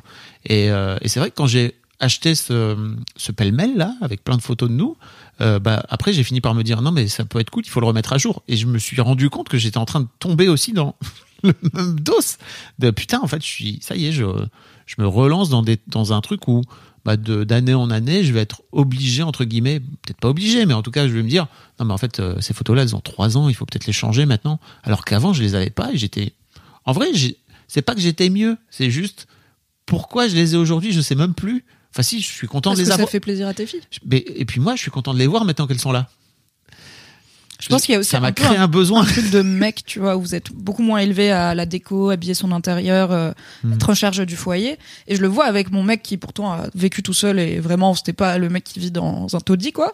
Euh, mais oui, il y a plein de petits kiffs. Euh, bah, un peu consuméristes, mais qui lui font très plaisir. Genre, euh, moi j'ai une brume d'oreiller que je shit et du coup le lit il sent bon, tu vois. waouh Et le gars, genre, il a découvert le lit il peut sentir bon tout le temps. Il est là en mode j'aime trop, j'aime trop, j'aime trop, j'aime trop et tout. Bah, en fait, on n'a pas besoin dans la vie de ce confort-là. Mais pourquoi? Pourquoi pas En Pourquoi fait, moi, je suis vraiment. euh, Ouais. Alors, j'ai pas euh, tout regardé, mais je suis assez alignée avec la logique Marie Kondo de il y a pas de bonne ou de mauvaise raison de posséder des choses. C'est est-ce que ça t'apporte de la Oui, joie? Bah, ce pêle-mêle, il t'apporte de la joie. Et le mettre à jour avec des nouvelles photos, ça t'apportera de la joie. Et c'est vraiment un truc, c'est des photos de tes enfants, tu vois. Une nouvelle télé, est-ce que ça t'apporte de la joie? Est-ce que ça t'apporterait de la joie? Je suis très aligné avec euh, le côté euh, justement tu vois acheter pour acheter ça ça me va aujourd'hui je crois que j'ai vraiment fait la paix avec ça mais c'est juste je, je comme je te dis j'ai vraiment des c'est des sentiments un peu mitigés tu vois de c'est trop bien d'avoir ce putain de d'aspirateur euh, qui est aspirateur de l'espace et en même temps est-ce que vraiment j'en avais besoin tu vois je suis là pff, j'en sais rien en fait c'est mais bon voilà c'est mes bails je sais pas il y a pas de Non, mais c'est hyper intéressant et bah, ça, sou- enfin, ouais, ça soulève vraiment plein de trucs. Et même pourquoi tu as un, un tel besoin de te persuader que t'es léger et que t'es pas encombré? Pourquoi tu te persuades que si tu veux, tu peux déménager demain avec un sac à dos alors qu'en fait, t'es là depuis des années, tu vas pas déménager demain, mon gars, tu vois? Et c'est pareil, moi j'ai aussi besoin De me dire, genre j'aime bien être locataire parce que j'aime bien me dire, si je veux me barrer, je me barre dans un mois, let's go. Jamais dans ma vie, je me suis barré sur un coup de tête d'un appart. Vous connaissez Paris, c'est très chiant d'avoir un appart. Je vais jamais, genre, partir de chez moi sans avoir le temps et l'envie de déménager proprement. Et du coup, bah ouais, j'ai un canapé à moi et on le mettra dans le camion, tu vois. Écoute, euh, mais je crois que c'est vraiment ce truc de vouloir changer de vie. Je sais que entre mes 20 et mes 40 ans, l'idée c'était vraiment de s'installer à un endroit, d'accumuler entre guillemets le plus possible de choses, de de, de, de posséder des trucs, tu vois, de posséder. C'était important de posséder. Et oui, là, on important est plutôt dans du consumérisme. d'avoir une grande maison, d'avoir une maison qui était trop grande pour nous d'ailleurs. Et, euh, et en fait, ça faisait partie des choses où je me disais, mais est-ce que vraiment c'est des choses que je veux ou c'est des choses qu'on m'a dit qu'il fallait que j'ai, tu vois? Et je crois que c'était plutôt des choses qu'on m'a dit qu'il fallait que j'ai. Alors certes, ça me faisait plaisir, mais est-ce que je les utilisais quasiment pas, tu vois? Et c'est pour ça que je te dis aujourd'hui, j'ai des comics. Franchement, j'ai sur 300 comics là-haut, quoi. Euh, mais en fait, en vrai, je pourrais en garder 5 et je serais trop heureux de me dire, ok, bah j'ai ma petite Madeleine de Proust de temps en temps que je veux aller. Mais en fait, tous les autres 295, ça dégage, quoi, tu vois. Mais je sais Et même tu peux même peut-être en faire un truc qui t'apporte de la joie même quand tu les lis pas par exemple je sais pas les encadrer les mettre sous verre euh, Oui. faire une petite euh, un petit truc dans ta bibliothèque où il y a tes comics préférés de quand t'étais en plus c'est un bon- un bon sujet de conversation, tu vois, avec les gens euh, qui viennent, quoi. Tout comme, bah, il y a des gens qui ont des piles et des piles de vinyle et qui essayent de les, enfin, les mettre au mur régulièrement dans la déco parce que sinon, bah, ils sont très jolis les vinyles, mais ils sont quand même rarement très visibles. Donc, donc voilà, je pense que je comprends que du coup, t'es t'as fait un petit peu un retour de bâton sur voilà j'ai été surconsumériste et vraiment possédé pour posséder et et, et, et, et remplir un vide euh, mais à quoi bon quoi. Et comme bah, dans Fight Club le narrateur commence en disant euh, je me persuadais que ce serait le dernier canapé de ma vie la dernière table basse de ma vie. T'as peut-être acheté le dernier aspirateur de ta vie. Pas parce que tu vas mourir bientôt mais parce que t'as acheté l'aspirateur qui va durer le plus longtemps. Mhm.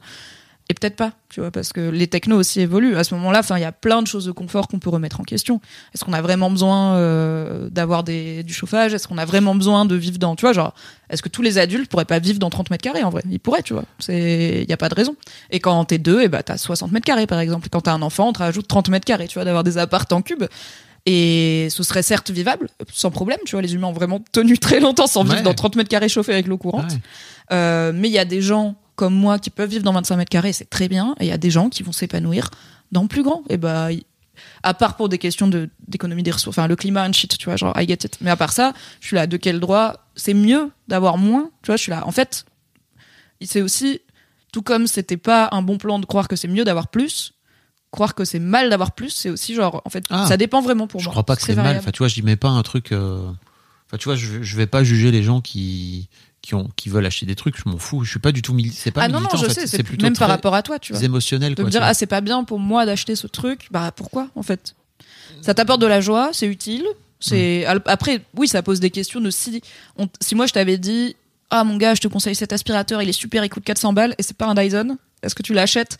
Ou est-ce que tu dis, non, quitte à prendre un aspirateur à 400 balles, je vais prendre la marque Dyson, à la fois pour un peu le côté bah, image de marque, euh, luxe et tout, et puis pour un savoir-faire, ok, euh, reconnu et tout. Oui. Mais comme euh, quand on achète des baskets Nike, c'est pas parce qu'elles sont factuellement meilleures que les Adidas, c'est parce qu'on ou les Reebok, c'est parce qu'on préfère Nike. C'est les Brooks les meilleurs si tu veux courir. Très bien. Moi, je, je veux pas courir. tu me connais. Donc, écoute, je trouve que c'est, en tout cas, c'est des questionnements très intéressants. Mm. Et ouais, j'ai l'impression que tu pars de un peu surconsumérisme.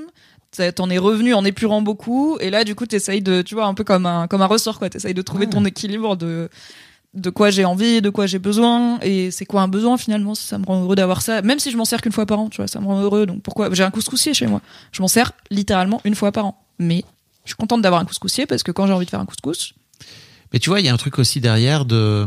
Je sais par exemple que chez mes parents, il y avait un truc où ils avaient un couscoussier genre pour quatre ou cinq voisins.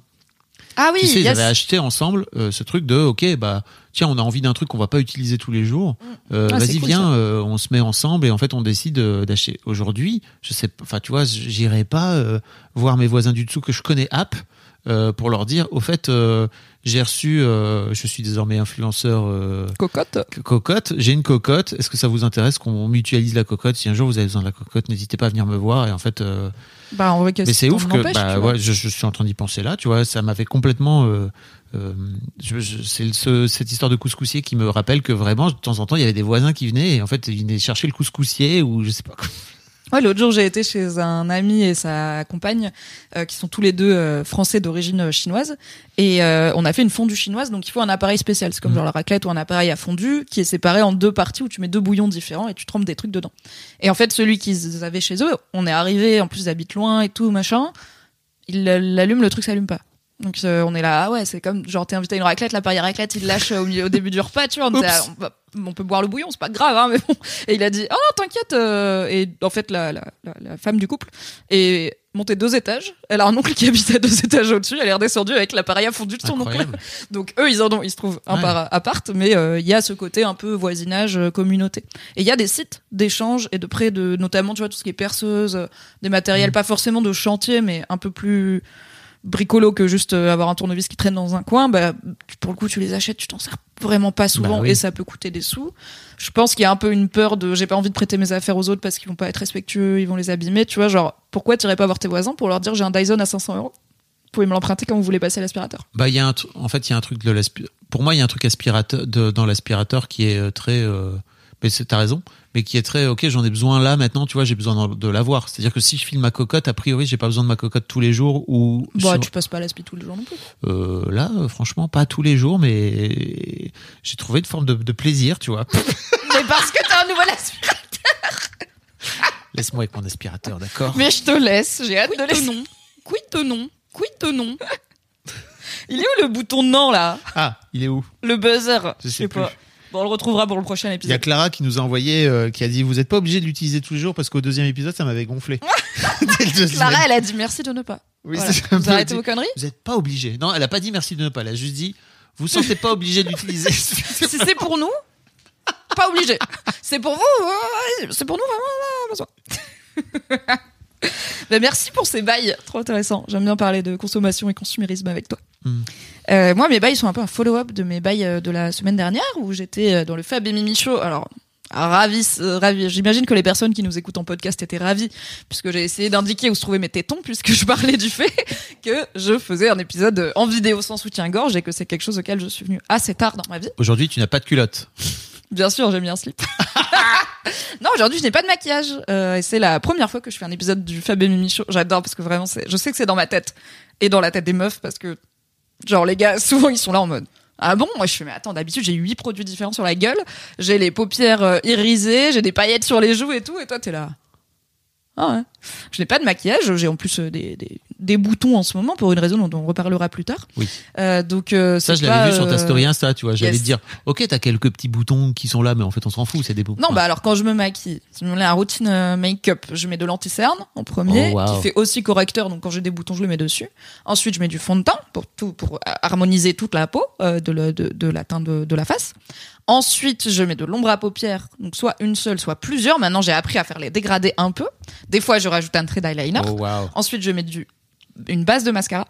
Ensuite, je mets du mascara. Ensuite, je mets de la poudre pour fixer. Et ensuite, je mets un peu de blush pour avoir bonne lumière. Et c'est vraiment mon maquillage. Par contre, je ne sais rien faire d'autre. C'est le max et le minimum de ce que je fais. genre. Oui, la Mimi de 14 ans qui, qui joue à Donjons et Dragons? Alors, elle jouait pas à Donjons et Dragons parce que les mecs, ils voulaient pas l'inviter. Ah bah ouais. Et aussi, elle se maquillait avec du crayon colle en mode Avril Lavigne. euh, on y était, voilà, les 2000, euh, les gens qui étaient au collège en 2000. On se sait. Mes filles, elles achètent des, des, des produits là tellement chers pour, euh, tu sais, ouais, des après, bases, des franchement, machins. non, mais des le trucs. skincare, faut arrêter. Ça- euh, tu sais quoi, ce sera une autre take un jour. Le skincare, c'est bon.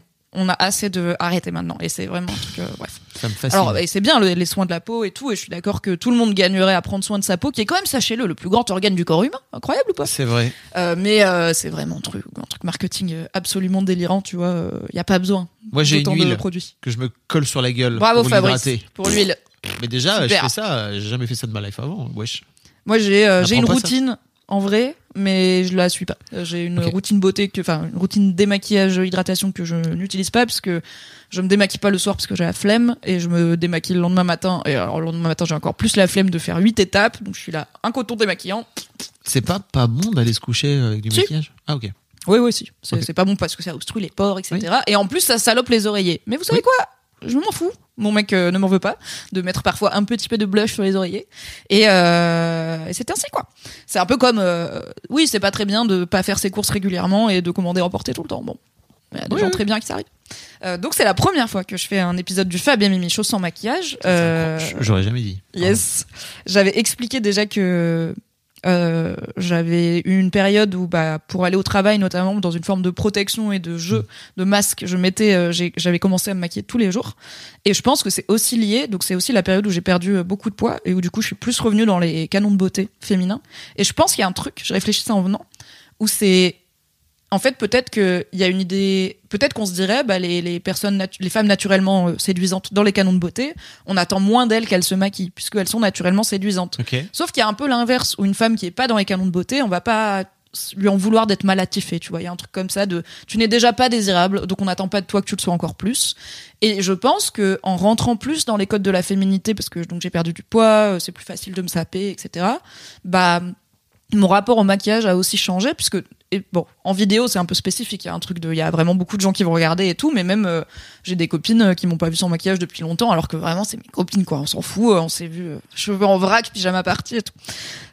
Donc je pense qu'il y a un peu un truc de ça a changé un peu mon rapport à mon image de moi et ce que j'imagine que autrui attend de mon image de moi aussi. De plus je suis typée féminine plus je vais adopter ces codes féminins, tu vois. Peut-être que euh, je me mettrais à plus porter des jupes ou des robes, par exemple, qui est pas un truc que je, que je me suis mise à faire, mais ça pourrait. Euh, en partie parce que c'est plus facile d'en trouver quand t'es pas grande taille. En partie parce que je me sens plus à l'aise peut-être avec mon corps et, mon aspect féminin, mais aussi en partie parce que euh, bah ouais, je sais pas. Genre, je pense pas que il y a des contre-exemples dans tous les sens, tu vois, mais je pense pas que c'est plus simple d'être en jogging, pas coiffée, pas maquillée, parce que t'es déjà séduisante. En vrai, je pense qu'on attend aussi, il y a une pression à être séduisante et à prendre soin de soi, tu vois. C'est ça, cette idée de prendre soin de soi. Et complètement à tort, on pense que les personnes pas séduisantes, notamment les femmes qui sont pas dans les canons de beauté, ne prennent pas soin d'elles. Alors qu'il y en a qui ont une routine euh, beauté, skincare, etc., mille fois plus taffée que la mienne. Mais je pense que si on voit une, une femme de 50 ans, euh, pas dans les canons de beauté, qui est voilà en train de faire ses courses en vague jogging, pas très bien coiffée, bon, c'est une personne comme on en voit un milliard, tu vois. Si on voit une femme vraiment dans les canons de beauté de fou, en jogging mal attifée, en train de faire son shopping, il y a peut-être un côté, voilà, c'est gros matin pour euh, cette dame, tu vois. Je sais pas, je pense qu'on a des attentes un petit peu différentes. Mais toi, Euh, bah moi je me rends compte, enfin je, je savais pourquoi je m'étais mise à porter plus souvent du maquillage, donc dans ce truc de protection et Mhm. de jouer un rôle, jouer le rôle de quelqu'un qui est pro, qui est fiable, etc. Mais aussi qui est une femme pro, une femme fiable, parce que bah je travaillais avec des gars euh, pour avoir l'air pro, ils avaient pas besoin de mettre de- du mascara, tu vois. Ils étaient Ah. vraiment en mode j'ai mis un t-shirt Apple aujourd'hui. Facile ma vie. Et toi-même, euh, je pense pas que tu prends le temps de te refaire une beauté avant le Fab et Mimi show, tu vois. Alors que moi, en venant, j'étais consciente de j'ai pas de make-up, j'ai pas de make-up. Et un peu contente. Et aussi un peu genre Je me suis rasé la tête. ah, tu t'es fait vois, beau quand même. Non, mais c'est vrai, je, te, je remarque plus quand tu changes de coiffure. bah, ça se voit quand même quand je me rase la tête, wesh. Oui, oui, c'est très. euh, tout à fait, c'est c'est nickel. Je suis rasé la tête, quoi. C'est Je shiny. me suis dit, bah tiens, c'est mardi, euh, c'est Fabien Michaud, on va raser la tête. On se rase la tête. Voilà. Euh, et il y Ça a, fait beau pour toi et pour vous, public. je pense que le public te remercie. Avec grand plaisir. Non, mais voilà, je pense que le, le- ça me. Toute cette. Je pensais un peu avoir euh, pas fait le tour, mais genre ça commence à faire euh, Mm. plus de deux ans que j'ai ce nouveau corps et tout ça. Euh, j'ai arrêté d'avoir un travail de bureau où je vais tous les jours, donc il y a plein de journées où je suis sans maquillage, que ça soit chez moi ou parce que je sors, mais que en gros j'ai pas de raison de porter du maquillage, donc je suis pas du tout devenue comme malheureusement certaines personnes incapables de sortir de chez elles ou de se montrer à quelqu'un pas maquillé.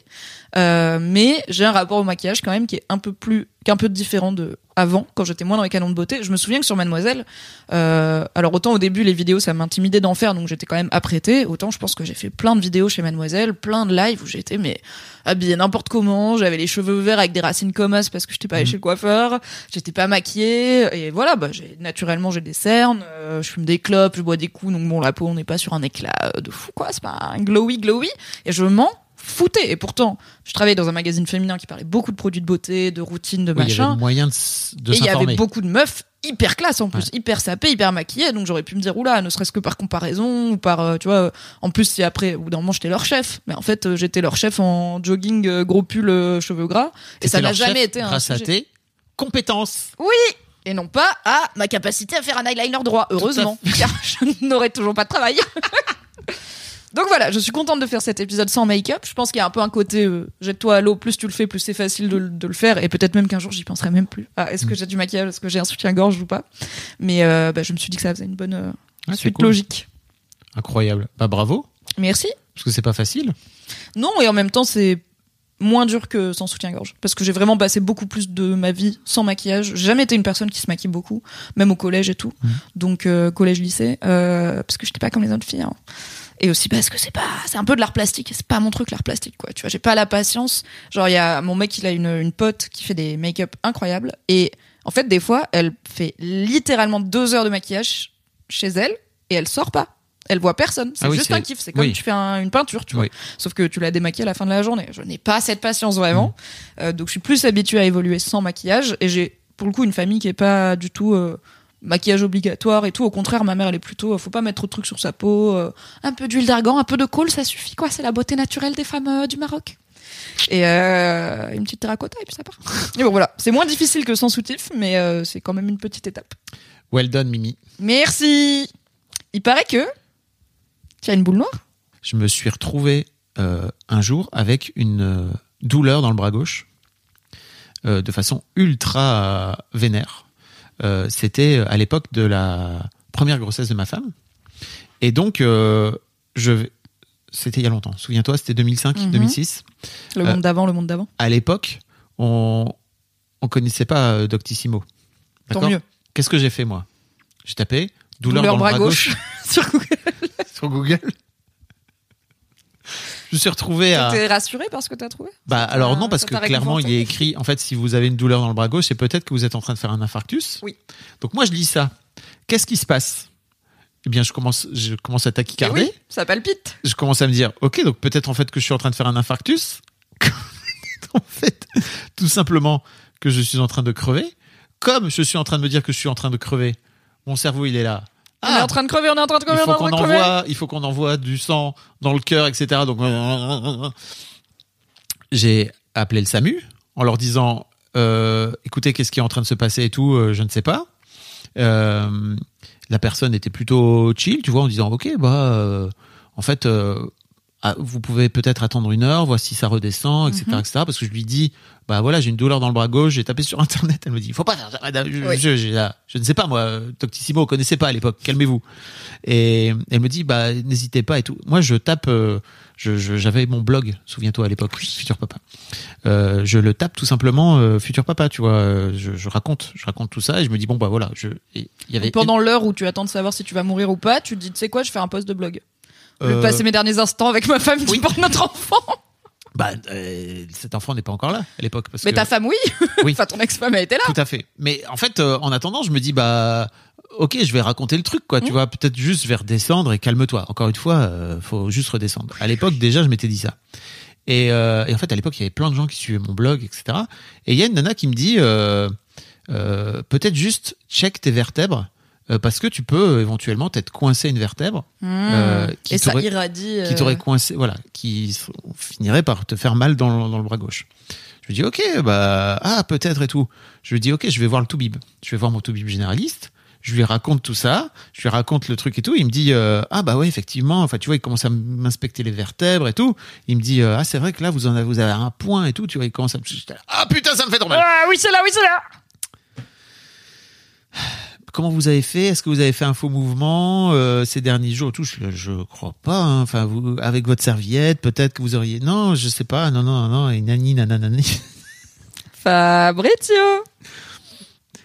Et en fait, je me suis souvenu que, genre la veille, orgasme incroyable.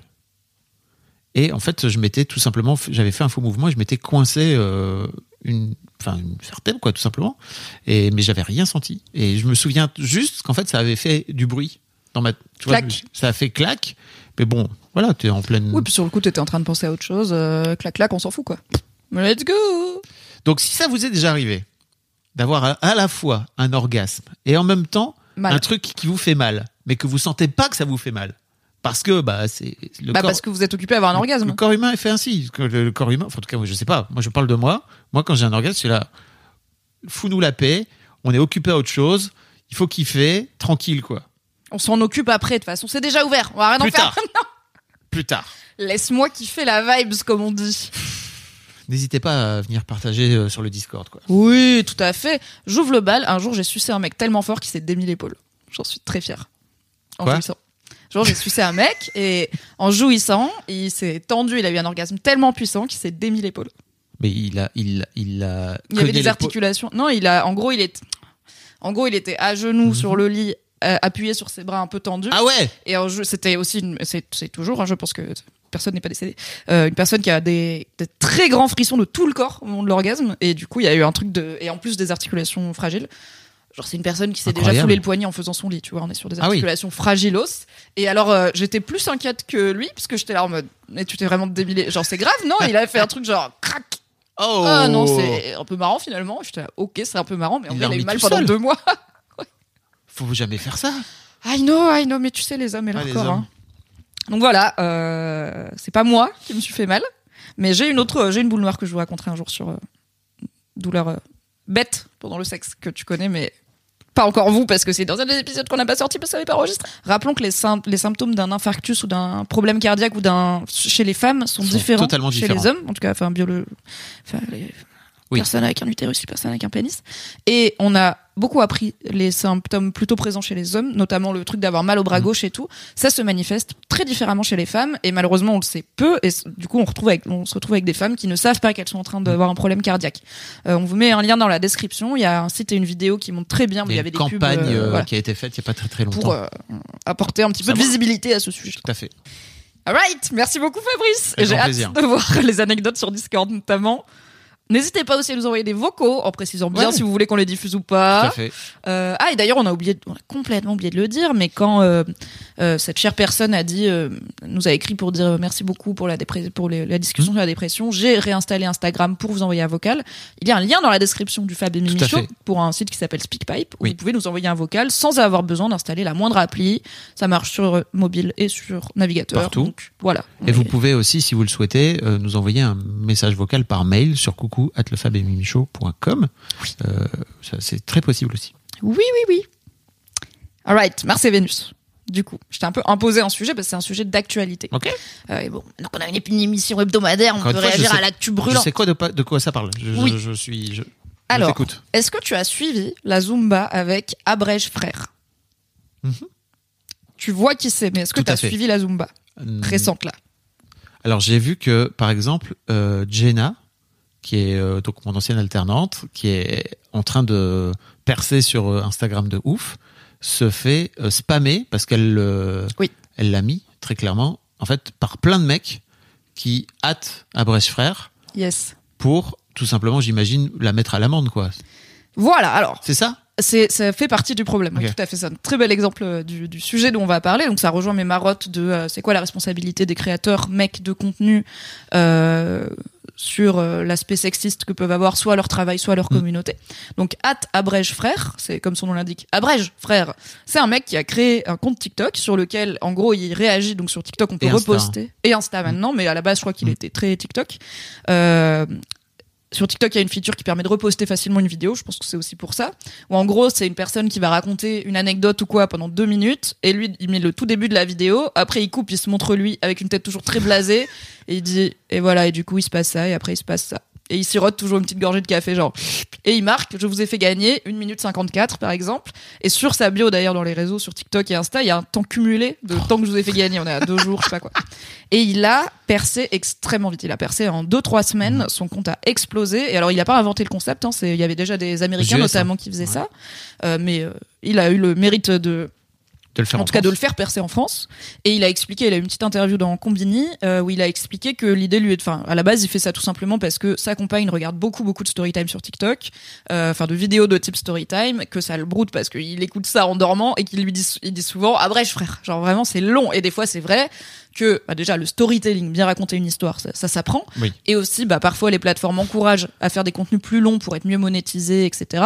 Donc, euh, je peux entendre qu'il y ait un côté, euh, bah, des fois, c'est long. 940K sur Insta. Oui. Voilà. Euh, pas loin d'un million En et euh, sur de- euh, TikTok aussi. Et pour le coup, je pense que c'est vraiment sincèrement parce qu'il dit en plus dans son interview sur, sur Combini, il dit moi à la base je suis pas du tout très réseau Mm. Euh, et, je le pense, je pense que c'est vrai. Tu sens qu'il en a rien à foutre. Il se filme dans des situations complètement. Ah ouais, on n'est pas sur un pas en valeur. léché quoi. Il se filme n'importe comment. Enfin bref, ils sont ils s'en bat les couilles. C'était vraiment pas pour le, d'effort. pour le gag à la base. Oui, voilà. Et ça a hyper bien marché. Et alors, pour l'instant, a priori, il peut pas monétiser ses contenus parce qu'ils sont trop courts. Ce qui est aussi absurde. Sur TikTok, tu peux pas monétiser moins d'une minute. C'est aussi pour ça que les gens, ils font des story time de plus d'une minute. Et comme lui, il les résume, bah, du coup, il a jamais des vidéos monétisables. Donc, pour le coup, il y a pas un côté, alors, ça l'empêchera pas, vu la- le nombre d'abonnés qu'il a, bien sûr, d'avoir des partenariats avec des doute. annonceurs. Mais à la base, on peut pas dire, ah ouais, il, est- il a fait ça pour euh, faire des vidéos et avoir des millions de vues et monétiser, parce Mm. qu'en vrai, il ne peut pas. Euh, et je pense que c'est fondamentalement juste quelqu'un qui s'est pas trop posé la question de quel impact ça peut avoir et qui, encore une fois, s'attendait probablement pas à ce que ça marche autant. Mais la zumba autour de Abrège frère, c'est que assez vite, euh, il est devenu apparent qu'il abrège beaucoup de femmes et que euh, bah, les premières, les genre bonne douzaine de premières vidéos de son compte, c'est que des femmes et c'est des femmes qui parlent potentiellement de sujets féminins, tu vois, euh, qui, ok, ça l'intéresse pas, mais juste t'es pas la cible mec. Et du coup, c'est devenu Donc un effet de mode. plutôt. Alors déjà abrège sœur, mais ça en soi, tu vois, il dit je dis frère à tout le monde et moi-même je dis frère à mes amis euh, Je dis ES, frère à tu mes filles. Voilà. Donc c'est bon. On pourra débattre de pourquoi on dit frère à tout le monde et pas Oui. sœur à tout le monde parce que les mecs ils vont être là, Euh, je pas ta sœur, mais bon, c'est un autre sujet. C'est marrant parce que j'avais regardé justement au tout début et je me disais ok c'est cool parce que il y a quand même euh, mais bon je suis pas allé, je suis pas remonté jusqu'au tout début. Ouais, c'est ça. que Ça s'est un peu diversifié ces Ouais. derniers ces derniers temps et tant mieux. Et je pense que ça vient de la polémique qu'il y a eu parce que donc au début il résumait beaucoup beaucoup de vidéos de femmes et je pense qu'il y a deux raisons pour ça. La première c'est que à la base il a eu cette idée parce que sa femme à lui regarde des Oui. vidéos qui sont probablement des vidéos de meufs. Donc bon bah il s'est basé sur euh, ce qu'il connaissait, et ce que sa femme lui montrait. Donc Sans doute. Et je pense pas du tout qu'il pensait à mal, tu vois. Mm. Et bah il y a aussi, oui, bah il, a, il en a un peu plus facilement rien à foutre des trucs de, en plus de plutôt jeunes femmes et tout, Mm. parce que bah il est pas la cible quoi. Mais c'est devenu du coup, euh, alors il y a eu des réflexions euh, partagées en ligne de, euh, bah en fait, si t'es un mec qui fait que résumer la parole des femmes et finalement leur couper la parole et dire c'est pas intéressant, voilà ce qu'elle, voilà le seul truc intéressant de ce qu'elle raconte.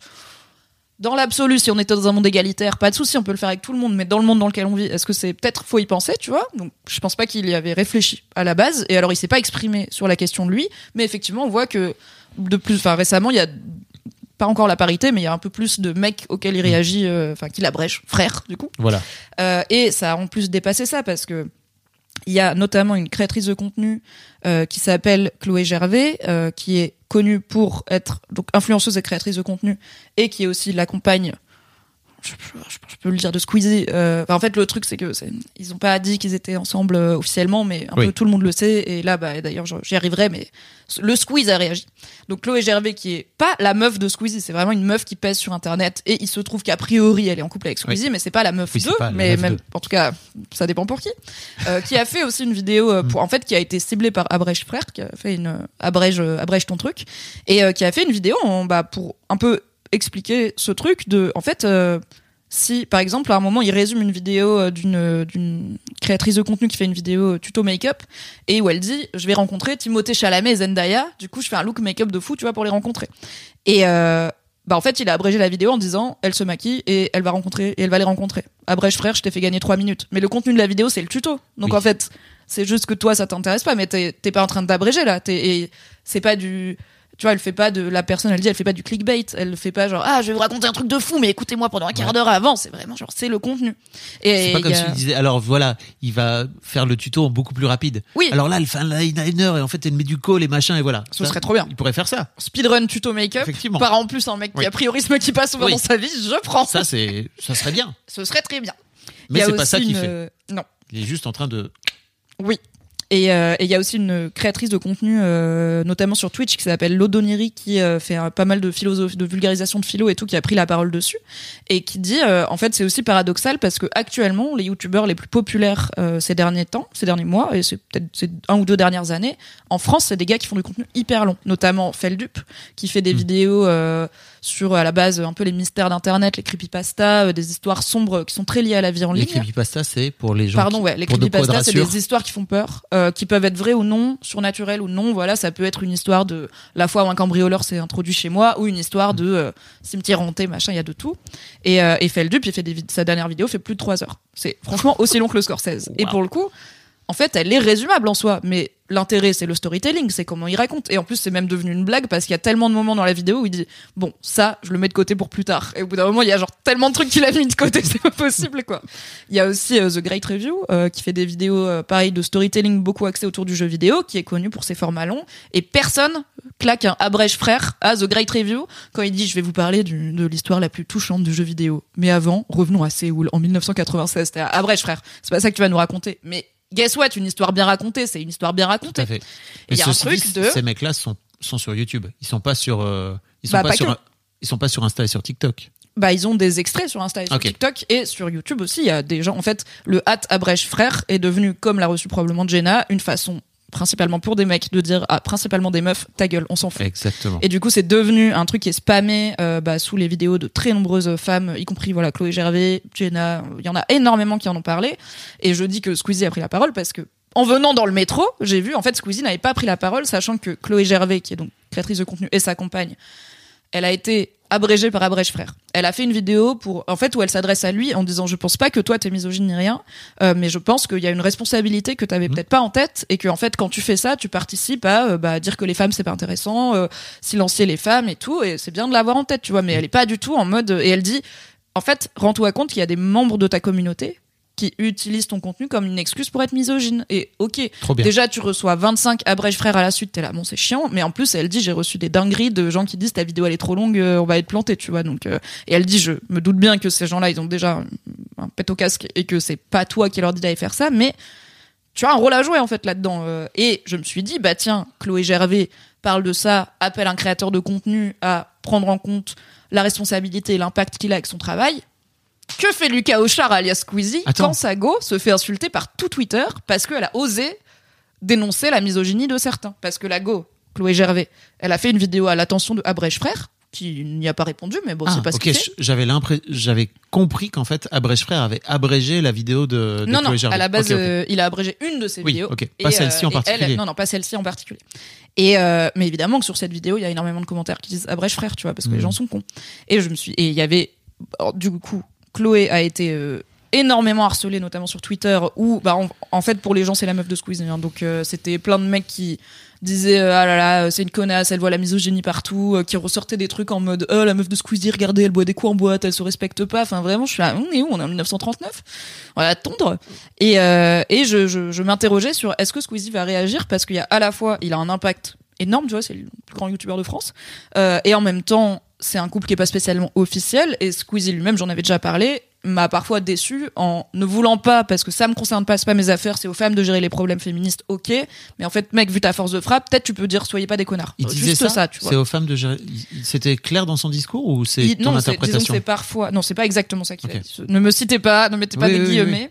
Euh, mais il a parfois un côté, je suis pas qualifié pour parler Hmm. de certains sujets, et c'est ok euh, de pas l'être. Et je suis très pour. En fait, quelqu'un qui juste crée du contenu sur Internet n'a pas à avoir un avis sur tout, tout comme les acteurs hollywoodiens. Peut-être qu'on s'en fout finalement de leurs Hmm. opinions euh, sur euh, l'écologie, quoi. Et euh, no offense, euh, DiCaprio. Et Ah, T'exagères un peu parce que ces mecs-là peuvent aussi avoir une influence énorme Oui, voilà. sur Et le, bah, le discours voilà. social, on le fout, discours sauf politique. que Voilà. ils ont une voix qui porte tellement. Oui. Et dans le cas des créateurs de contenu sur Internet, c'est quand même souvent assez genré. Il y a beaucoup Mm. d'hommes qui suivent des hommes, on va dire, beaucoup plus que d'hommes qui suivent des femmes. Du coup, bah, il y a une responsabilité des créateurs de contenu à peut-être essayer d'assainir euh, le paysage médiatique sur Internet et aussi des médias, parce que d'ailleurs, il y a pas mal de médias qui ont fait des contenus autour de Abrège Frère, y compris une petite interview et tout. Euh, Il y en a pendant un bon moment, il y a personne qui a tiqué sur. C'est un mec qui abrège des meufs et euh, bah on est quand même dans une économie de la création de contenu sur internet où je suis là ça fait longtemps qu'on parle Si de la seulement il y avait un ligne, média féminin féministe en France. Hein. Tout à fait. Et, euh, et en fait, bah, Squeezie a. Alors, il a pas pris la parole en mode je suis le compagnon de machin ni rien, mais il a. part- Alors, il a retweeté, il a repartagé. euh, Donc la vidéo de Chloé? Non. Ah, une autre vidéo. Alors, il a repartagé une- un tweet de euh, quelqu'un qui dit euh, Je vois ça dit force Squeezie. Donc, je rajoute que sa meuf se met des races en boîte, hashtag malveillance, Wow. avec, une, euh, avec une vidéo du coup de Chloé Gervais. Et encore une fois, elle n'a pas de prénom, hein, ni de nom. C'est la meuf à Squeezie, euh, qui était déjà un RT d'une autre vidéo pour se moquer d'elle. Et Squeezie a dit MDR, mais ici, il y a 5% de type de rôle, et le reste, vous passez votre temps à harceler, à vous acharner, à être misogyne, à déformer des propos, à répandre de la merde, et vous croyez encore qu'on en a quelque chose à foutre, à foutre de vous. Donc écoute, c'est assez euh, clair pour le coup. Euh, je trouve ça bien qu'il utilise le mot misogynie parce que c'est un des trucs qui est reproché aux femmes qui ont réfléchi sur tiens abrège frère, il abrège que des meufs, c'est arrêtez de voir la misogynie partout, arrêtez de traiter tout le monde de misogyne, ça n'a plus de sens. euh, Occupez-vous des vrais combats au lieu d'être hystérique. Et en fait, bah Squeezie il dit vous êtes misogyne, bonjour. Et alors c'est pas, il aurait, enfin il y a plein de choses qu'il peut faire d'autres, il y a plein de choses qu'il aurait pu dire d'autres, mais en fait, je trouve que c'est déjà bien. Je suis pas là pour dire ah super un cookie pour Squeezie le meilleur allié. Et je suis non. pas non plus là pour dire oh c'est jamais assez bien, il aurait dû prendre position plus fermement et s'adresser aux gens. Non, il fait ce qu'il veut, il y a pas de problème. Je suis contente Moi, je suis plutôt pour que qu'il en parle au moins. devienne la CM de Squeezie. Voilà, je dis ça, je dis rien. Mais mon rêve Mais après, mais je vais, mais les fans de Squeezie, moi j'ai pas le temps pour eux. hein. Tous les abrèges frères mon cul là, mais je vais leur rentrer dans l'art. Mais on peut pas, on peut pas, il faut être lisse. Donc voilà, je me disais que c'était un sujet trop d'actu bien. intéressant et euh, qui permet aussi de, bah, pour moi c'est vraiment compliqué en 2024 de créer un contenu en ligne et de le voir percer et de pas réfléchir à l'impact que ça peut avoir au niveau discrimination, tu vois. Et euh, bah c'est bien de se rappeler que hors de ma bulle, il y a encore plein de gens qui y pensent pas, qui le Mhm. voient pas, qui se disent pas en fait ça fait huit vidéos où j'abrège des meufs, plein de médias qui en parlent sans se dire tiens il abrège des meufs, alors que je pense que tu vois bon. Ouais, c'est pas des équivalences parfaites, mais si c'était un mec blanc qui fait des vidéos où il coupe que des personnes noires, il dit abrège frère, c'est ça qu'il raconte. Je pense que tu vas sur son feed dans TikTok, t'as que des vidéos de personnes noires, les médias auraient tiqué plus tôt, tu vois. Ce qui veut pas dire qu'on a fini le Ah. problème du racisme en France. hein. Ne, ne me faites pas dire ce que j'ai pas dit. Alors moi, je crois que l'un des trucs avec la créateur économie, n'est-ce pas? Les- bon, En gros, ce qu'on est en train de faire là, hein, Notre métier, quoi. l'économie des créateurs de contenu, euh, les gens s'inventent un métier, c'est trop bien, je suis trop heureux pour ça, etc. Mais ça n'a strictement rien à voir avec une expertise de médias ou de créateurs de médias ou de producteurs de médias où tu as un peu conscience des trucs que tu es en train de délivrer au monde. Euh, et moi, je vois ça notamment dans la façon que j'ai de faire, par exemple, euh, mes, mes, mes podcasts, ou par exemple, comment on a fait aussi en sorte d'équilibrer au tout début le Fabien Mimi Show, tu Ouais. vois, où on s'est rendu compte que, ok, putain, on était en train de, de parler beaucoup avec des termes que les gens comprenaient pas. Et donc, comment on fait, nous, en, train, en tant que, que créateur, pour essayer d'équilibrer ça et de parler au plus grand monde? Comment est-ce qu'on continue à mettre euh, des titres euh, avec du cul partout et en fait, euh, bah, jamais on aura de sponsor et en fait, on est dans la merde? Euh, Et je suis, tu vois, je, je, je- j'entends que Abrèche Frère euh, n'ait pas conscience du tout de ce qui, de pourquoi il a lancé ça et de qu'il a fait ça juste un peu pour se marrer, qu'en fait ça, a- ça Ouais, il dit que dans la vie, il est commercial et il est pas sur les réseaux, quoi. Donc je pense que c'est vraiment juste un gars. Mais effectivement, en fait, à un moment donné, quand tu finis par avoir s- 200, 300, 500, 1 million d'abonnés, Quasiment un million, quoi. il faut quand même que. Enfin, je sais pas, prendre conscience un petit peu qu'en fait, tu as un impact sur le monde. Et Mais je ça- pense que si, euh, enfin, il y a plein de gens euh, qui sont, qui ont cette nonchalance peut-être dans leur création de contenu sur Internet. Si on leur disait, tu vas passer en prime sur TF1 le 14 juillet à 20h, il y a des millions de gens qui vont te regarder. Ils réfléchiraient un peu à ce qu'ils vont dire, tu vois. Ils se diraient, ok, euh, ok, c'est bon, on va pas me dire nani nana, misogynie et tout.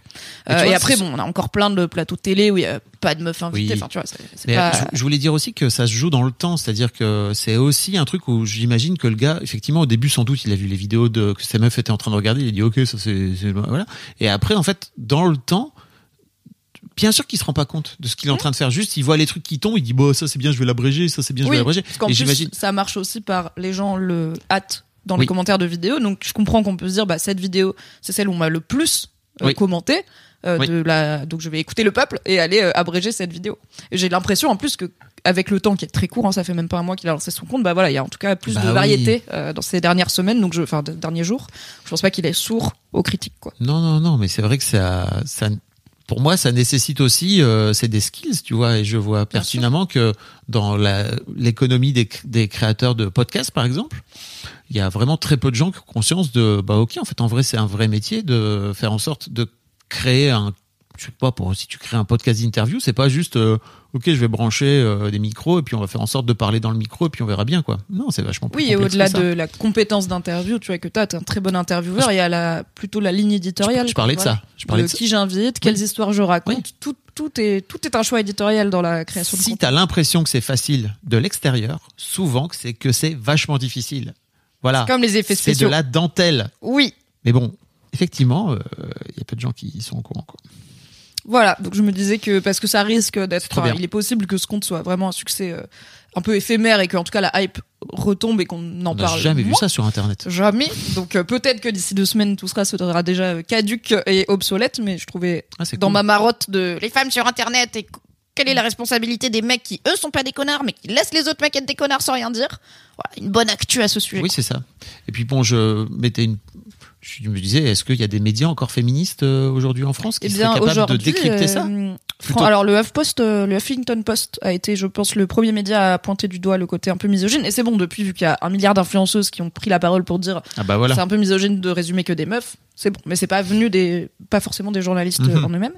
Euh, ou peut-être que les médias ont, enfin, tu vois, c'est peut-être qu'il y a des journalistes qui l'ont amené et que leur rédaction en chef a dit bah non, euh, cet angle-là, euh, c'est abusé, on n'en est pas sûr. et Ça tout. manque de curiosité tout ça. Ça manque Hein de curiosité. Faudrait rester curieux, si je puis me Oui, permettre. Ouais, c'est Oui, cool. oui, oui. Merci pour ce.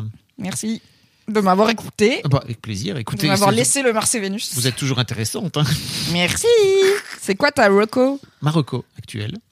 Euh, c'est un. En fait, c'est ouf parce que j'en j'en ai 42 qui me viennent là, je les ai toutes notées, mais je- j'en ai pas choisi une. Marocco qui me vient là, c'est une série qui est disponible sur OCS euh, en France, qui s'appelle Sleep, Bien sûr, j'ai mis un slip. mais qui n'a strictement rien à voir avec les sous-vêtements, Mimi, puisque le terme sleep en anglais signifie. Oh, dormir Très bien. Non, sleep, S-L-I-P. Ah, glisser. Voilà, merci. mais comme tu dis, j'ai bien C'est sleep. homonyme, mais oui. Et mais puis je c'est- n'ai pas dit sleep. C'est sleep. Slip. Et vraiment, le pitch est incroyable. Je l'ai regardé un peu par hasard. euh, sur euh, notamment sur Prime, ils offrent la possibilité de regarder le premier épisode euh, de La chaque, première euh, dose est toujours gratuite, comme on dit. Donc vous avez la possibilité. Et j'ai vu notamment, tu as parlé de True Detective, mais la saison 1 est dispo en intégralité si vous avez. Euh, Le si vous- pass Warner, du coup? Non, pas du Plus tout. Prime ou juste Juste Prime? Prime. Sérieux? Ouais. Incroyable, ok. Incroyable. Euh, oui, tout à fait. Euh, et donc, en fait, euh, j'ai regardé le premier épisode et j'ai tout de suite, ça m'a, il m'a attrapé quoi. Vraiment, le premier épisode, c'est l'histoire euh, d'une nana qui vit à Brooklyn euh, dans une vie un peu qu'on comprend assez vite plan-plan, tu vois, avec un gars un peu plan-plan. Métro, boulot, dodo. Métro boulot dodo. euh, le mec, il est écrivain, mais tu sens qu'il a pas trop d'ambition non plus. Il est un peu en mode ok, j'écris, mais bon, il a jamais trop trop rien produit. Elle, elle Est-ce est, qu'il est écrivaillon on pourrait dire qu'il est écrivaillon. En tout cas, il a un peu cette vibe de vouloir écrire quoi. Euh, la meuf est curatrice dans un dans un musée. Euh, Ah oui, bon, c'est pas la vie. Enfin, t'es curatrice dans un musée, t'habites à Brooklyn, euh, c'est pas la vie la plus plan-plan euh, du monde, tu vois. Non, mais en tout cas, sa vie de couple est un peu chiante et euh, il y a un peu un côté métro boulot dodo et il y a un peu un côté ok bon pff, ça, Ah, on peut ça- toujours s'emmerder. hein. On ça peut- me gonfle un peu etc etc et, euh, et en fait elle, elle elle est aussi en train de se dire ok euh, je commence à fantasmer d'autres mecs. Si j'ai bien compris ça fait à peu près 10 piges qu'ils sont ensemble. Ils sont mariés ils ont pas d'enfants. C'est quoi l'étape d'après? Elle sait pas trop il sait pas trop. Et lui là, voilà. Un peu dans cette, ce mood un Moi, je peu conseillerais la prostate comme étape d'après, mais chacun son truc. Tout à fait. Euh, et, et en fait, le, le- arrive une soirée où euh, elle se retrouve à, à rencontrer un mec un peu par hasard dans un bar. Et euh, bon, ils commencent à discuter, ils s'entendent super bien. euh, et on comprend assez rapidement que le mec euh, est un DJ, producteur de musique, on sait pas trop, chanteur peut-être, euh, puisque sa Il est copine, dans le son. ouais, puisque sa copine vient et elle fait oh putain. Euh, c'est le gars, euh, voilà. Ah, c'est genre, David Guetta. retrouvé, ouais, genre c'est David Guetta, il s'est retrouvé euh, trois fois dans la playlist d'Obama parce que Obama Ah ouais. à l'époque faisait tout le temps des playlists euh, genre de l'année, etc. de ses de ses titres préférés. Ouais, écoute, énorme machin. Et euh, ok, je m'en fous, juste le mec est cool, quoi, tu vois. Et euh, le gars dit, vas-y, viens, on va danser. Ils commencent à danser ensemble. Ils- Puis ils finissent par coucher ensemble, tout simplement, euh, faire l'amour.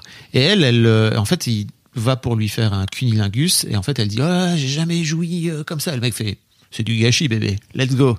Et effectivement, donc, elle finit par jouir. Et elle se réveille le lendemain chez lui. Oh putain, merde, mon mec. En fait, bah, sont- censée dormir Non, mais chez désolé, mais il y a des infidèles, ils sont nuls en infidélité. Hein. Nul. Nuls. La meuf se réveille et en fait, elle se rend compte que elle est bien sûr chez le gars. Donc elle dit putain merde, euh, où sont mes affaires, euh, machin. Le gars est pas là. Et en fait, elle se rend compte que elle est arrivée dans une dimension parallèle, puisque tout simplement, elle est maquée avec le mec, Ah qu'elle a ses affaires chez lui, que c'est son gars depuis des années. Ouais, c'est le what if. Et si c'est le what if. Et toute la série, à partir de ce pitch-là, tire un peu ce fil-là. Et ce qui, à la base, est plutôt une comédie, tu vois, euh, finit par être euh, fondamentalement une série ultra deep Ouais, sur la quête de soi quoi. et la quête de sens et la quête de qui tu es et la quête de pourquoi tu es avec ce mec et de pourquoi euh, tu couches avec ce gars et de qu'est-ce qui se passe et de le sexe et de l'orgasme et de tout ça. Et franchement, la fin, j'étais là, waouh, Donc c'est une incroyable. C'est une mini-série qui fait 8 épisodes, je Ok, crois. donc c'est bien, c'est bouclé. On n'a pas à se dire, ah, j'espère que ça va pas être annulé avant la fin. Effectivement, c'est dispo sur OCS. C'est américain ou britannique? C'est américain. Ah bah oui, Brooklyn, je suis bête. Euh, cette meuf s'appelle Zoe Lister-Jones. Et euh, c'est marrant parce que, en vrai, elle n'est pas spécialement connue.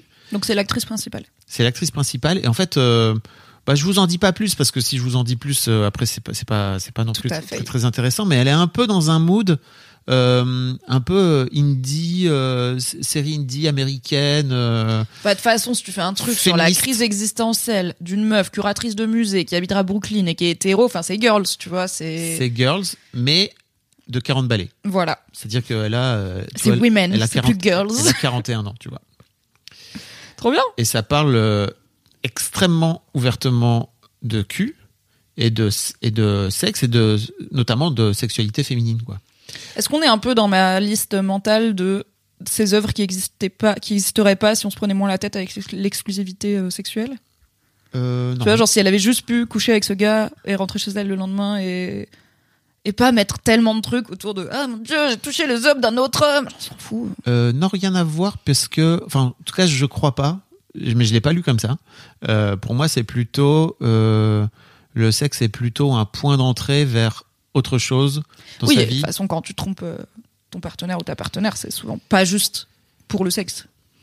Ce serait trop simple. Mm. Tu sais ce que j'adorerais? Mm. Parce que ça, à mon avis, Si seulement tu savais écrire. Je sais écrire, pas des séries télé ni rien, mais tu vois, je me dis seulement ça. tu savais écrire des ce histoires. serait pour moi encore plus moderne que euh, ah oui si j'étais avec ce mec et pas avec ce mec. Et je me doute qu'au bout d'un moment il y a sûrement un truc de en fait la solution c'est pas avec quel mec je suis c'est qui je suis moi avec moi tu vois. Euh, mais euh, ça je pense ça ça ferait un peu ruer dans les brancards. Mais écoute je note l'idée. La prenez pas ok? Bah, c'est c'est breveté Fabien Mimichaud euh, TM Je vais Donc, couper. euh, c'est à moi. Je vais biper ce moment comme ça. grave tu me laisses juste dire tu sais ce qui serait formidable? La même série mais bip Voilà. Bientôt sur Canal+. Merci beaucoup Fablo, en vrai ça donne grave envie, je pense que je vais me la regarder euh, assez vite. Franchement, euh, je crois. j'ai- J'ai assez hâte que tu la regardes pour que tu puisses me dire ce que t'en penses. Ah oui, moi aussi. Euh, moi, Marocco est directement lié au sujet Mars et Vénus euh, sur Abrèche Frères, parce que Marocco, c'est le travail d'un journaliste indépendant qui s'appelle Vincent Manilev, que tu connais euh, bien, et qui est, euh, alors il est présent sur euh, à peu près tous les réseaux, mais principalement sur Twitch, où il fait des longs tweets, des longs live Twitch, où il revient sur toute l'actu, notamment médias, réseaux sociaux, influence de la semaine, euh, et il met ça ensuite sur YouTube en replay, et maintenant aussi en podcast. Ça s'appelle Bonjour Internet, donc vous pouvez vous abonner à Bonjour Internet Sur Internet. et avoir. Alors c'est comme j'aime bien. C'est du 2h30, on va C'est pas se mentir. à l'ancienne. Bah parce que les live Twitch c'est long, il y a plein de rubriques Mm. et au lieu de se dire ah je vais découper en mini rubriques pour faire 8 podcasts de 15 minutes, il fait comme nous, il met tout, il cut un petit peu mais c'est mais Est-ce qu'il monte un peu parce que pour donc c'est les replays Twitch, c'est ça qui sont en C'est des podcast replays Twitch, ils sont montés un petit peu et euh, ils sont euh, chapitrés. Donc euh, tu sais exactement à quel moment, ce qui fait quand même assez vite la diff quand la vidéo elle fait 3 heures quoi. Parce que pour moi, le- l'un des, l'une des difficultés, c'est de réussir à couper les moments où c'est que du live dans les replays. Honnêtement, je pense que c'est pas très coupé. Euh, je pense pas qu'il y a grand chose qui est coupé, mais parce qu'aussi, en fait, c'est une émission qui prépare. Tu vois, il a son conducteur et tout. À pas et il y a, t'as quand même euh, ah merci machin de t'être abonné à la chaîne, donc t'as un peu d'interaction. Je pense pas qu'il y a beaucoup de place pour le total imprévu de oula j'ai passé euh, une heure à faire un truc qui marche que en live et qu'il faudra que je coupe derrière. Oui, oui, mais tu vois, ne serait-ce que dans la façon de parler, avec d'interagir avec le chat, ça peut être chiant en replay, je crois. le- de ce Moi, j'ai pas de souci avec ça, mais je, je fais moi-même très peu de travail sur mes Twitch que je, que je sors en podcast euh, ou en YouTube, donc euh, je serais mal placé pour euh, triquiter, Mm. n'est-ce pas? Euh, Donc Vincent, c'est un journaliste indépendant qui est aussi, pardon, je finis.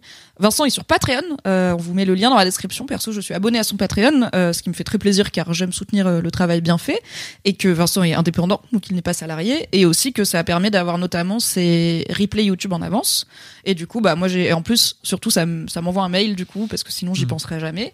Et c'est en bonne partie sur son analyse du cas Abrèche frère que j'ai pris des notes et que j'ai pu vous en parler parce que je trouve que tout comme bon slash bonne journaliste, expert experte d'un sujet, mais qui travaille dans plutôt un public, un grand public, il vulgarise hyper bien les enjeux de l'influence, de la création de contenu, de la créateur économie, Mm. euh, comme tu dis, Euh, le traitement médiatique parce que c'est vraiment un mec journaliste qui a un vrai une vraie base euh, background de formation journalistique et qui est passé par plusieurs médias. Euh, donc voilà, le traitement des de cette industrie par les médias traditionnels, c'est aussi quelque chose qui peut analyser. Et je suis toujours sur le cul que Vincent Manilev, enfin je sais qu'il cherche et il le dit régulièrement, il, aimerait bien avoir un CDI en presse Ah ouais euh, et être correctement payé et parler des sujets qui l'intéressent. Et je suis là, mais ça m'énerve de plus être rédac chef pour en pas parce que sinon j'embaucherais Vincent Manilev, tu vois. Je suis là, mais c'est absolument con de ne pas embaucher le, la, une des personnes, euh, je sais pas qu'il est le seul, qui peut aussi bien vulgariser Il n'y a pas des beaucoup trucs de gens en France aussi qui sont capables de bien Ouais. parler d'Internet. Et vrai. tu vois, genre, quand tu vois le nombre d'interactions qu'il y a eu autour de Abrèche, frère, Squeezie, Chloé Gervais, etc., ne serait-ce que sur Twitter, rien que sur Twitter, qui a un réseau très peu utilisé en France et qui est en Mm. décrépitude, désolé, mais les vues, l'audience que ça, mais moi, rédac chef de Mademoiselle, Vincent Manilev, je l'attrape, je lui dis, Abrèche, frère, let's go, ton enquête là, bon papier, on en fait une vidéo derrière, je vois déjà la courbe d'audience faire stonk, tu vois. Parce qu'en plus, il y a très peu de médias qui en parlent bien de dire sujets-là. que fait Combini, par exemple. Pas du bon journalisme, donc. euh, Non, mais Combini Mais pourrait. un- Combini fait peu d'analyse, je trouve. Oui, Ah, Combini pardon. pourrait internaliser euh, Oui, oui, Vincent et, que ça serait bien. parce que que- fait euh, Mademoiselle, que fait le HuffPost. Enfin, après, tu vois, il y a genre, je, je ne sais pas, et j'ai été rédac chef de Mademoiselle, et je n'ai pas embauché Vincent Manilev, mais je crois qu'à l'époque, il avait un emploi. Donc, euh, tout simplement, il Mhm. n'était pas euh, en recherche, quoi. Euh, voilà, donc faites ce que vous voulez, les rédac chefs, mais. euh, Mais il dit clairement qu'il veut un CDI ou euh, Ouais, ça ouais, lui convient il- bien Non, cette, mais il veut un CDI dans la presse, il veut être journaliste, avoir la sécurité de l'emploi. Il est, il est pas, il est pas parti pour être précaire pigiste euh, Patreonos, tu vois. C'était pas, c'était pas le plan. Et je pense qu'idéalement, oui, il aimerait avoir un job fixe en rédac qui lui permet d'aborder les sujets quand même Hmm. de, de, de son expertise avec bah quand même euh, une forme d'engagement tu vois je pense pas qu'il sera là ouais euh, je peux grave aller euh, analyser les créateurs de contenu sur valeur actuelle euh, parce que je pense que non donc il faut qu'il y ait un- une petite base de valeur commune Ça pourrait être intéressant. ah, très intéressant, oui. Parce qu'en plus, il, bah, il se penche aussi parfois sur les, la droitisation Mm. euh, de certains créateurs de contenu, etc. Donc ce serait intéressant. Euh, donc voilà, Marocco, c'est le travail de Vincent Manilev, qui est certes, vous pouvez le soutenir sur Patreon, ça fait toujours plaisir, mais euh, il est aussi disponible gratuitement à plein d'endroits, y compris, bah, il est pigiste, hein, donc il pige des papiers aussi dans des médias. Abonnez-vous à Vincent, voilà, c'est très cool ce qu'il fait, et pour moi qui n'est... En fait, moi, je regarde pas YouTube, je regarde pas TikTok, je regarde pas de Reels. Donc le nombre de trucs que je Ouais. rate et le nombre de trucs dont je vois les gens parler où je suis là, ah, je suis si vieille. Et en fait, c'est ok, on peut pas s'intéresser à tout, mais j'ai envie qu'on m'explique les trucs qui sont importants dans la culture et dans la société. Je m'intéresse pas au sport, mais quand il y a des polémiques autour de, je sais pas, du traitement des sportifs, je les suis parce que Mm. bah, je m'en fous du sport, mais ça m'intéresse euh, l'équipe de France euh, féminine de foot. Et je vois pas au nom de quoi on traiterait pas la business, euh, le, le créateur business de la même façon. Voilà. Trop si bien. comme moi vous êtes nul en truc de Jones, allez suivre Vincent Oh la tristesse. Horrible. Putain. C'est l'heure du cul, Fabrizio. Ah, très bien. Voilà, voilà. Comment aimes-tu qu'on t'embrasse? Ah, Donne autant de précision que possible. euh, goulûment. ah non, mais moi, c'est. En fait. euh, On met la langue Il faut mettre la langue. Putting the French in Sinon, French kiss. euh, pff, quel est l'intérêt, quoi Tu vois, les, les petits T'as bisous. dû appeler cet épisode On met la langue. c'est pas sexuel. Tu vois, ah non, ça c'est bon, c'est chiant vraiment. Non, non, moi j'ai besoin de, j'ai besoin qu'on, me- j'ai besoin de toucher, j'ai besoin qu'on me touche et j'ai besoin que, j'ai besoin d'embrasser bien, quoi, tu vois. Et voilà. Je crois que que dire de plus, si ce n'est que, Est-ce que tu apprécies qu'on t'embrasse ailleurs? je me, alors oui, bien sûr, Oui. mais Est-ce qu'il y a euh, des zones interdites? Non. Ok. Non, mais il y a des gens qui sont hyper chatouilleux d'un truc ou qui, tu Ah vois, non, où vraiment ça, là, c'est là tu touches pas. I am not chatouilleux. Donc euh, et en fait même si c'est chatouilleux, ça peut être marrant si c'est bien fait, quoi. C'est marrant jusqu'à ce que tu te fasses péter le nez par un coup de genou, quoi. Tout à fait. Mais euh, non, après, tu vois, par exemple, je me suis retrouvé à dater avec des, à dater des, des, des filles avec qui, euh, qui avaient une façon étrange et complètement incompatible Avec Euh, la tienne d'embrasser. avec la mienne, vraiment. Et tu vois, j'étais en train de me dire, est-ce que je raconte où il y a une nana qui embrassait la bouche ouverte Bah, du coup, toi qui es plutôt goulûment, t'as aussi la bouche ouverte, non? Non, mais non, euh, ça marchait pas. Il y a un truc qui Ok. marchait pas. C'était, c'était pas, enfin, Oh trop, voilà. Ouais. Ah, Qu'est-ce qui- qu'est-ce qui se passe? Faut qu'à un moment donné, nos, nos lèvres se touchent. Quel est le point, tu vois? Bah, Oui, cours, quoi. ça marche, tu vois. euh, faisons, enfin, tu vois. Donc, euh, et ça, tu vois, c'est, c'est typiquement pour moi, euh, genre, c'est des moments importants pour moi dans les dates. Ce moment où on va s'embrasser. Est-ce que le, est-ce que le premier baiser est cool ou pas, quoi, tu vois? Ouais, ok, ouais. Ça, je suis d'accord. Mais du coup, est-ce que, euh, au, quand la relation, elle dure un petit peu, est-ce que t'es toujours en train de rouler des pelles et embrasser goulûment, Grave. même quand c'est pas dans un contexte de là, on scanne, tu vois, genre, est-ce que euh, si c'est, euh, bah, disons, ta meuf, euh, elle, euh, ça fait euh, trois mois que t'es avec elle, le matin, elle se lève, elle te dit salut, je vais au boulot, est-ce que tu lui fais un, un smack, un bisou euh, simple avant qu'elle parte, ou est-ce que t'es là? Let's go bébé, petit French kiss avant qu'on parte. Bah, si elle est ok, euh, ouais. Moi, je suis chaud.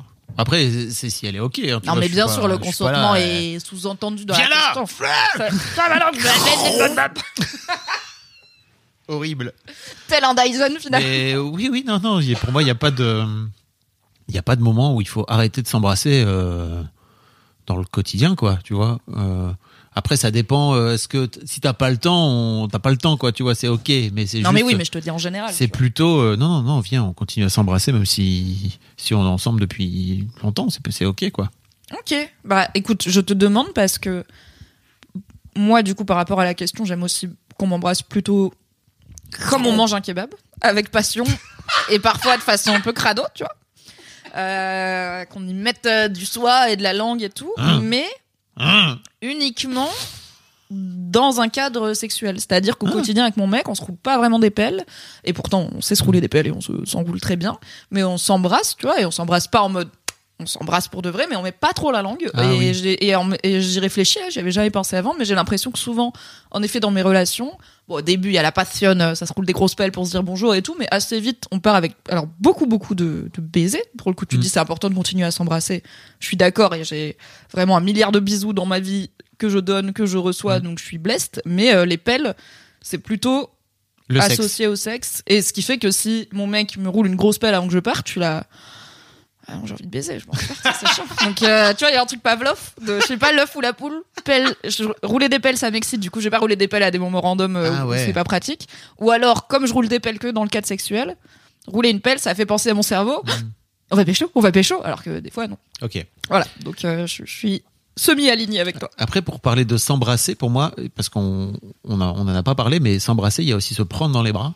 Et Oui, je trouve que ça, pour le coup, c'est un truc euh, que j'adore faire, tu vois, de Enfin, moi, je suis un de mes langages de l'amour, c'est le toucher, n'est-ce Tout à pas fait. euh, Tu es Donc, tactile. euh, prendre euh, prendre la, la personne avec qui je suis bien dans mes bras et longtemps et lui renifler un peu le cou. Les vrais câlins là. Mmh. Mmh, c'est bien. plaisir. Voilà. Je peux poser une question subsidiaire, la question de cul. Ok. Est-ce que t'es ok pour embrasser même goulûment après sexe oral euh, Ah ouais. Je pense que je le savais, mais moi aussi. Voilà, je, je peux lécher ma cyprine sur la bouche d'un mec, c'est vraiment pas un souci. Ouais. Et je peux lui rouler une pelle euh, juste après euh, lui avoir léché le gland, euh, c'est pas un souci non plus. Je Tant que lui, il est ok avec ça. Je me suis retrouvé une fois avec une fille qui voulait pas du tout, euh, genre, euh, pas de fluide, pas d'échange de fluide. J'étais. Ah, c'est long quand même. Ça, fait un petit peu partie du bousin, mais je long. comprends. Il y a, oui, il y a des gens qui, Oui. qui n'aiment pas les fluides. Ah mais moi je, moi j'aime les fluides, donc euh, échangeons-nous les fluides avec grand plaisir. Peut-être que cet épisode s'appellera Moi j'aime les fluides. Merci encore Jouissance Club pour ces questions, ma foi, toujours fait. délicieuses. Tout à fait. Les feels Les feels. C'est quoi tes feels, Fab Flo? C'est très intéressant parce que je me suis retrouvé des l'une des joies de mon métier, c'est que je peux me retrouver avec euh, des tas de gens très différents tous les jours dans mon canapé, qui sont souvent à ta place, enfin qui sont à ta place la plupart du temps. Euh, C'est et- moi qui suis à la leur, tu sais. Oh oui. Et qui me racontent un peu leur vie. Et en fait, je me suis retrouvé il y a pas très longtemps là avec un daron euh, qui m'a beaucoup fait penser à moi. Euh, donc il y a autour de 30 ans, tu vois. Et, euh, et qui était dans des problématiques par rapport à ces jeunes enfants très euh, mentales, très euh, prise de tête intellectuelle, tu vois. Mhm. Et, et en fait, euh, de- je suis allé chercher un petit peu sur les émotions, nani, nana, Toi, Fabrice, tu as fait etc. Ex- Oui, tout à fait. Surprenant Et en fait, euh, c'était fou parce que ces, ces réponses euh, étaient plus ou moins celles que je crois j'aurais pu faire euh, à l'époque, tu vois, de... euh, bah, en fait, les émotions, moi, je les ai... Je crois pas que j'en ai. Et j'étais là, putain, frérot, c'est tellement vite. J'ai tellement envie. C'est pas tant un sujet dans ma vie. Je sais pas que je suis particulièrement une personne émotive, non. Ouais, J'ai même l'impression d'avoir moins d'émotions que le reste du monde. ouais. C'est marrant, non Ouais. Et... Il y a de l'écho. Et tu vois, ça m'a fait vraiment. J'ai pas de regrets dans la vie, tu vois. Et l'idée n'est pas d'avoir des regrets. Et je crois que le cerveau, il est même pas cabalé pour avoir des regrets, tu vois. Mais je crois que l'un des trucs qui fait que j'ai fait des enfants très tôt dans ma vie, c'était ce fameux truc de non, mais je veux pas qu'ils soient. Euh, que je sois trop vieux quand ils finissent Mm. par euh, être grands. Et euh, t'as toujours un peu ce truc de j'ai envie de pouvoir jouer au foot avec mon gamin. Bon, mes filles n'ont jamais joué au foot de leur vie, mais peu importe. Et de pouvoir suivre un peu le rythme, etc., etc. Ce que je peux comprendre, tu vois, c'est que j'imagine que quand tu as des enfants à 30 ans, euh, des enfants en bas âge, euh, ce soit peut-être plus simple de récupérer le sommeil que à 40 piges, quoi. tu Bien vois. sûr. Mais euh, j'avais envie de passer un message aujourd'hui à tous les plus jeunes qui nous écoutent, tu vois, qui est euh, réfléchissez vraiment à, à quel point vous vous connaissez et à quel point vous avez entre guillemets bossé sur vous, à quel point vous avez été dans la thérapie euh, et à quel point vous avez réussi aussi à vous ouvrir à l'aspect émotionnel euh, par rapport à, à, à votre envie d'enfant, à votre envie de pouvoir euh, venir mettre au monde euh, quelqu'un, tu vois. Et j'avais reçu il y a quelque temps un mec euh, qui avait eu un enfant, genre 10 ans avec une autre femme, 10 ans après son, son premier, donc d'un premier mariage. Et je lui ai dit, mais qu'est-ce qui fait que tu as voulu retourner dans les couches, quoi, tu vois? Et il m'avait dit, en fait, euh, j'avais envie euh, qu'il y ait une personne qui ressemble à elle en plus dans le monde. J'avais été là, oh, incroyable. Euh, et de me raconter aussi que cet enfant, qu'il a eu plutôt vers 40 piges, tu vois, il avait plus du tout le même rapport en termes de Oui, nourrisson. Il vit pas la même paternité Voilà. qu'à 30 ans. Voilà. Et, euh, et d'avoir peut-être, euh, tu vois, plus de recul sur euh, peut-être des cases à cocher que, que tu as envie d'avoir à 30 piges par rapport à ton boulot, par rapport à des trucs que tu as envie de faire Mhm. pour ta pomme, quoi, tu vois. Et, Et peut-être même du lâcher prise, comme là c'est le deuxième, mais, mais pour le coup ça, ça marche avec tous les deuxièmes enfants, je pense, mais de par rapport à tout ce qui pouvait te faire paniquer, euh, Ouais. te faire hyper peur au début, quand c'est la première fois que t'as un tout petit enfant ou un tout petit bébé chez toi, bon, tu paniques euh, plus vite, je pense, que le deuxième où t'es là, oui. Il s'est cogné, je sais maintenant que ça veut pas dire Ouais. qu'il va perdre son bras, mais ouh, ok. et d'avoir aussi ce truc de, en fait, euh, les nourrissons te te ramènent euh, à l'instant présent. Et je crois que moi, l'un des trucs que j'ai été pas mal dans le dans le care, tu vois, avec mes filles quand elles étaient toutes petites. Euh, mais je sais aussi que il y a tout un tas de trucs à côté à côté desquels je suis passé, tu vois, de bah, prendre le temps de je sais pas d'interagir alors que bah en fait globalement elle elle disait pas- elle disait pas grand chose quoi c'était petit Non, mais ça veut pas dire qu'il n'y a pas d'interaction. Exactement. Et je crois que ça, je l'avais pas. Je l'avais pas du tout. Je crois que ça, il y avait tout, un- tout un pan euh, globalement euh, d'amour que j'avais pas. Il y avait tout un pan d'amour inconditionnel que j'avais pas capté. Euh, alors qu'aujourd'hui, je fais en sorte de rattraper entre guillemets. Euh, mais en fait, tu vois, la venue de ce mec dans mon dans mon podcast m'a un peu ramené à ça. Tu vois, ce truc de, il m'a vraiment fait un miroir et de me dire, putain, mais en fait. en vrai, on devrait tous aller en thérapie avant de faire des enfants et, et le plus tôt possible dans nos vies. Et effectivement, c'est chiant. On en parlait euh, dans, dans des épisodes euh, où il y avait des gens qui nous disaient Putain, je suis en thérapie, je suis en train d'en chier, c'est dur et tout, c'est compliqué. Ouais, c'est sûr que c'est pas facile. Euh, Taylor Tomlinson en parle très bien. On en parlait la, semaine passée dans son, dans son spectacle. Elle raconte à quel point c'est dur la, dur la thérapie. Mais hum, Mais En je pense que c'est moins dur si tu vas, enfin plus tu vas tôt, moins c'est dur aussi. Enfin en tout cas Mm. j'ai l'impression que tu vois par exemple je sais pas tes filles euh, euh, qui ont été euh, en tout cas initiées à la possibilité de la thérapie tôt, bah je pense que ça va. En fait c'est moins grippé la machine, tu vois. Si tu l'actives à 20 ans Ouais. qu'à 30 ans, à 30 ans qu'à 40, il y a ça. Il y a toujours des moments qui vont être sensibles et c'est ok, euh, mais c'est peut-être moins dur quand tu commences tôt, quoi. C'est comme euh, apprendre à nager, quoi. C'est ah, plus facile de le faire à c'est 6 ans que- sûr et certain. Qu'à 26. c'est sûr et certain que c'est vachement plus simple de déconstruire euh, des comportements, n'est-ce pas, euh, quand euh, tu les as à 15 ou 16 ans, plutôt que quand tu les as avec 30 piges de plus à 45, quoi. C'est évident. Donc, voilà un peu mes feels, en fait, qui étaient... c'est un peu un message de, à tous les plus jeunes qui nous écoutent, de faites, faites gaffe à ce truc de... je vais avoir des enfants tôt parce que sinon, après, je vais être vieux. Bah, en fait, ça valait peut-être pour nos parents. En tout Ouais, cas pour les miens. On est en bonne santé assez tard. C'est ça, euh, c'est que dans moi, dans ma famille, mes grands-parents, ils sont morts super tôt. Enfin, ils avaient genre euh, 65 ans, 70 ans. Vraiment, ils étaient, ils étaient, ils étaient jeunes, Ils quoi. Pas profiter de la retraite, hein, miskin. Pas du tout. Euh, mon grand-père paternel, il est mort encore plus tôt. Il avait autour de 50 ans, tu vois. Donc euh, effectivement, il y avait un peu un truc de, ok, faut faut pas traîner parce que l'air de rien, euh, arrivé à un certain âge, tu prends, tu chopes un rhume et en fait tu meurs. Euh, mais il y a aussi un truc où je me dis, bah, en fait, dans nos sociétés là, on est, on a, on a un peu plus le temps, peut-être. Alors je pense que pour les personnes qui portent l'enfant, c'est il y a quand même toujours un truc de où il y a plus de risques au niveau de la grossesse au-delà d'un certain âge. Mais après il y a aussi bah euh, on a on a une connaissance qui est dans ce parcours-là euh, la possibilité de congeler ses ovocytes euh, pour plus tard dont on parle moins que de la possibilité je pense de congeler son sperme et c'est aussi beaucoup plus invasif comme process que de juste euh, se pignouffer le euh, dans un petit flacon J'ai fait mais des ça, épisodes c'est dans l'histoire de. Daron avec des Tout à fait. Si vous, on les mettra si vous voulez aller écouter.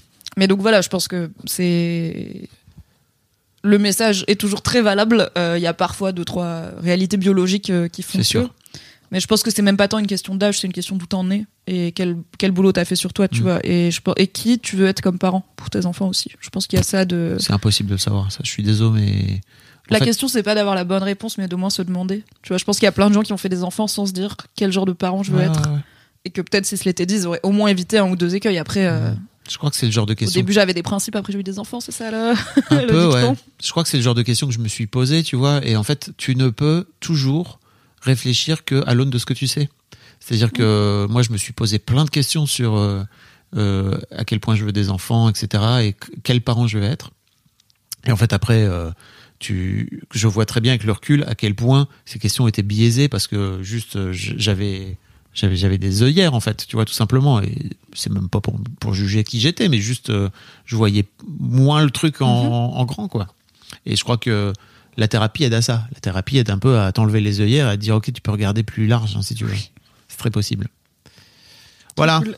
Merci Fabrice. That's my feels. euh, c'est chouette parce qu'au final, t'es certes daron, mais aussi vasectomisé. On en a, on Tout en a causé. Euh, moi, je suis child free, mais parfois je te dis, lol, j'ai rêvé que j'avais un bébé. Et en fait, juste la capacité à pouvoir déjà créer une personne humaine et à la voir grandir et tout, je trouve que c'est normal que ça soit des sujets d'interrogation. Je pense, je me je suis pas en train de me dire.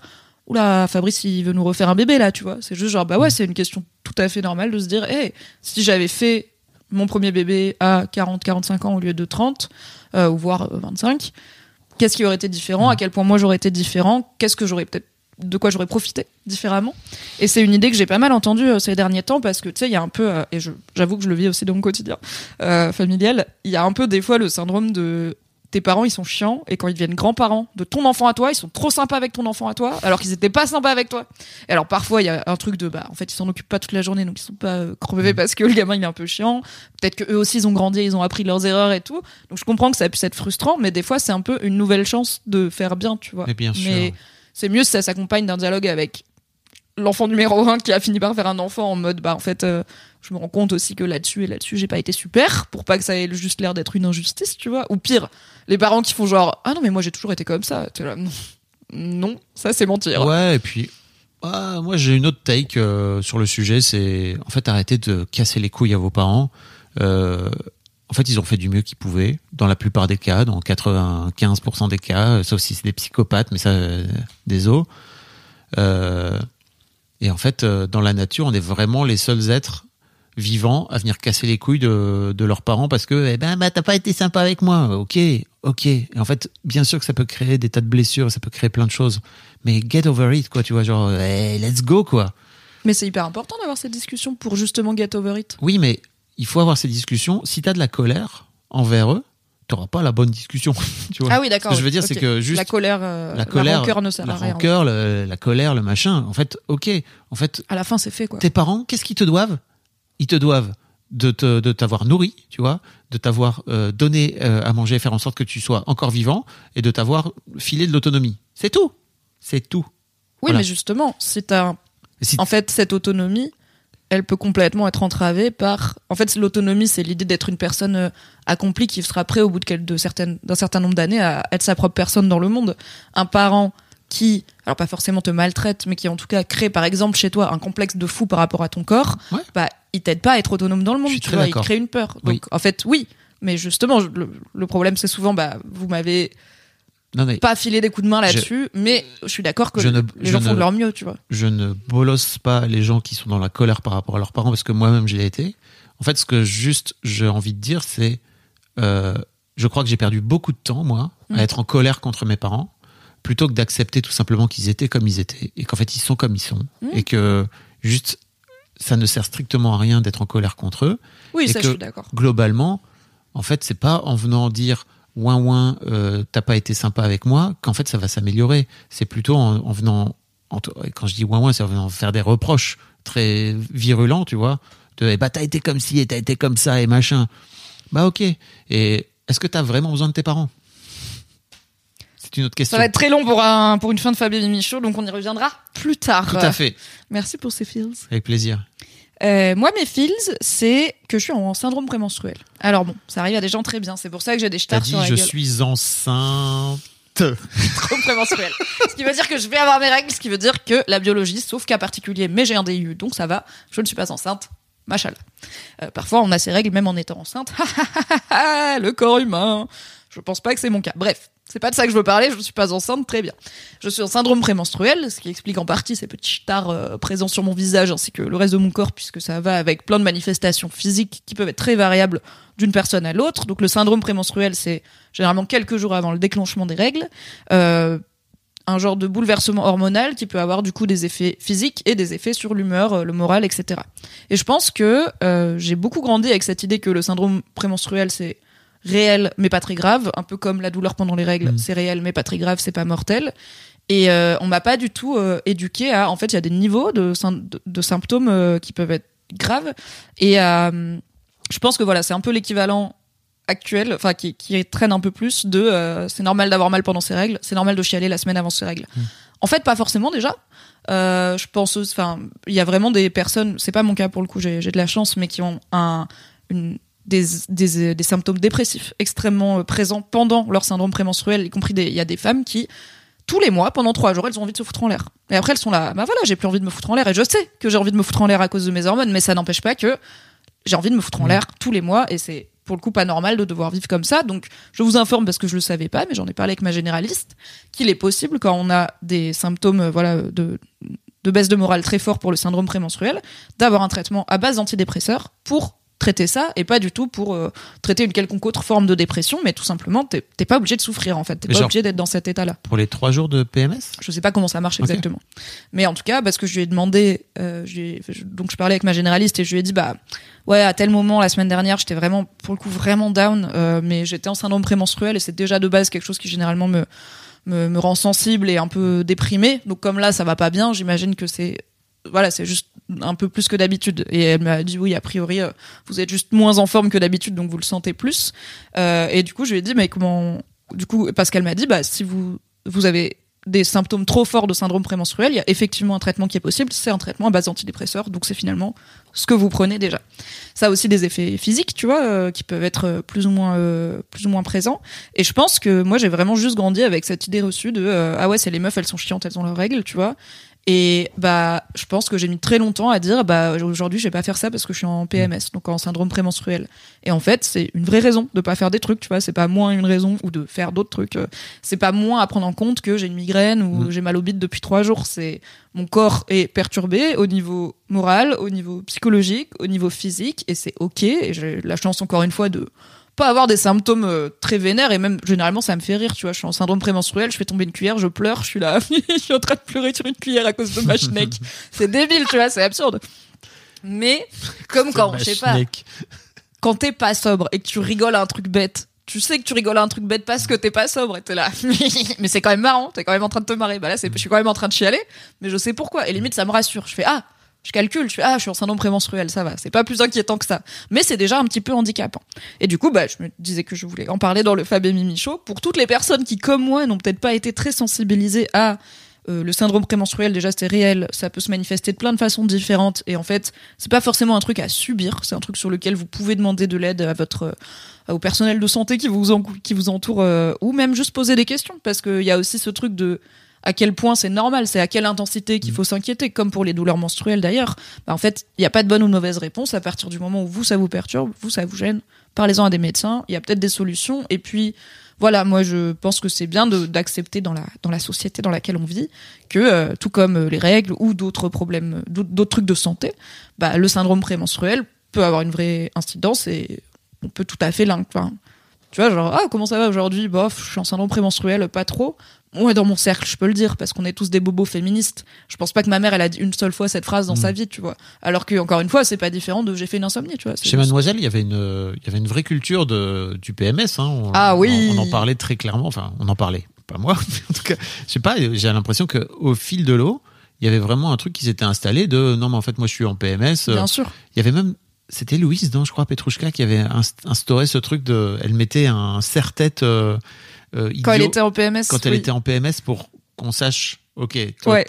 Oui, il y a aussi un truc de je veux pas que les gens comprennent pas pourquoi je suis Mm. différente et tout. Donc je pense qu'il y avait un truc d'empathie et de pour info, je suis en PMS. Donc si je vous aboie un peu dessus ou que je pleure ou quoi, TKT, c'est pas vous qui avez abusé, c'est moi. C'est pas vous, c'est pas toi, c'est moi vraiment. C'est ma schneck. Est-ce que tu utilises une app? Non. Parce que moi, j'ai été euh, en couple pendant Donc une quelques nappe de suivi de cycle Voilà. menstruel. J'allais dire, j'étais en couple euh, pendant quelques temps avec une fille euh, qui, euh, parfois le matin, elle se réveillait, était là. Elle regardait son téléphone, elle disait Ah, bah très bien, je sais pourquoi. Et en fait, ça change totalement de ce fait-là Oui. le rapport aussi au PMS, c'est-à-dire Ah ouais, ok. Euh, c'est pas juste euh, j'ai envie de j'ai envie de bouffer le monde j'ai envie de, de tout églinguer c'est juste ah putain il y a un vrai truc c'est à dire Ouais. que vraiment la- cette appli lui disait alors attention this is, uh, this is happening et ça lui donnait aussi une grille de lecture de ah putain c'est pas juste parce que j'ai envie de, de flinguer le monde aujourd'hui Ouais, ouais, c'est juste que je suis en PMS Et c'est en plus bah, mon corps qui, a priori, fonctionne Oui. correctement et tout. Moi, j'ai juste la, la chance d'avoir un cycle assez régulier pour pas avoir besoin d'appli. Ah oui. Euh, Je fais le petit calcul dans ma tête et je suis là. Eh, dernière règle. oui, Ok, bon, c'est bon. Mm. voilà. trop bien Vive le PMS. tout à fait C'est quoi le rire, Fabrice? Qu'est-ce qui te fait rire?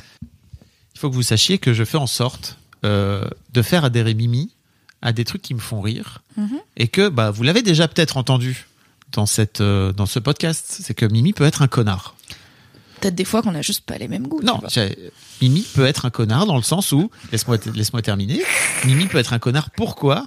Parce que généralement, quand tu m'envoies des trucs qui te font rire, je les regarde. Oui. Toi, t'es là, va te faire enculer. Mais c'est pas C'est le grave. format en fait. C'est notre- tu c'est- m'envoies des vidéos verticales. C'est C'est comme la- si je t'envoyais un podcast de 3 heures en me disant vas-y, il est super. Tu les écoutes pas mes podcasts dont je te parle. Alors si, je, je- si, en vrai, je m'y suis mis, euh, notamment euh, tout, au podcast de Joanna Robinson, je l'écoutais de ouf. c'est vrai. C'est vrai. c'est Please. vrai. Après, j'écoute pas tout de Joanna Robinson, mais en tout cas, je me suis intéressé à ce que Joanna Robinson faisait. Oui. J'ai écouté. euh, Maintenant, je suis capable de.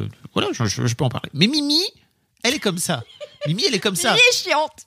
Mais non, mais. T'es t'es- t'es un- t'es- t'es un connard, t'es une tête de con. Voilà, c'est pas grave, mais je t'aime aussi pour ça. Mais je sais, C'est ça aussi je le qui prends fait pas mal. le Merci de sel de l'amitié.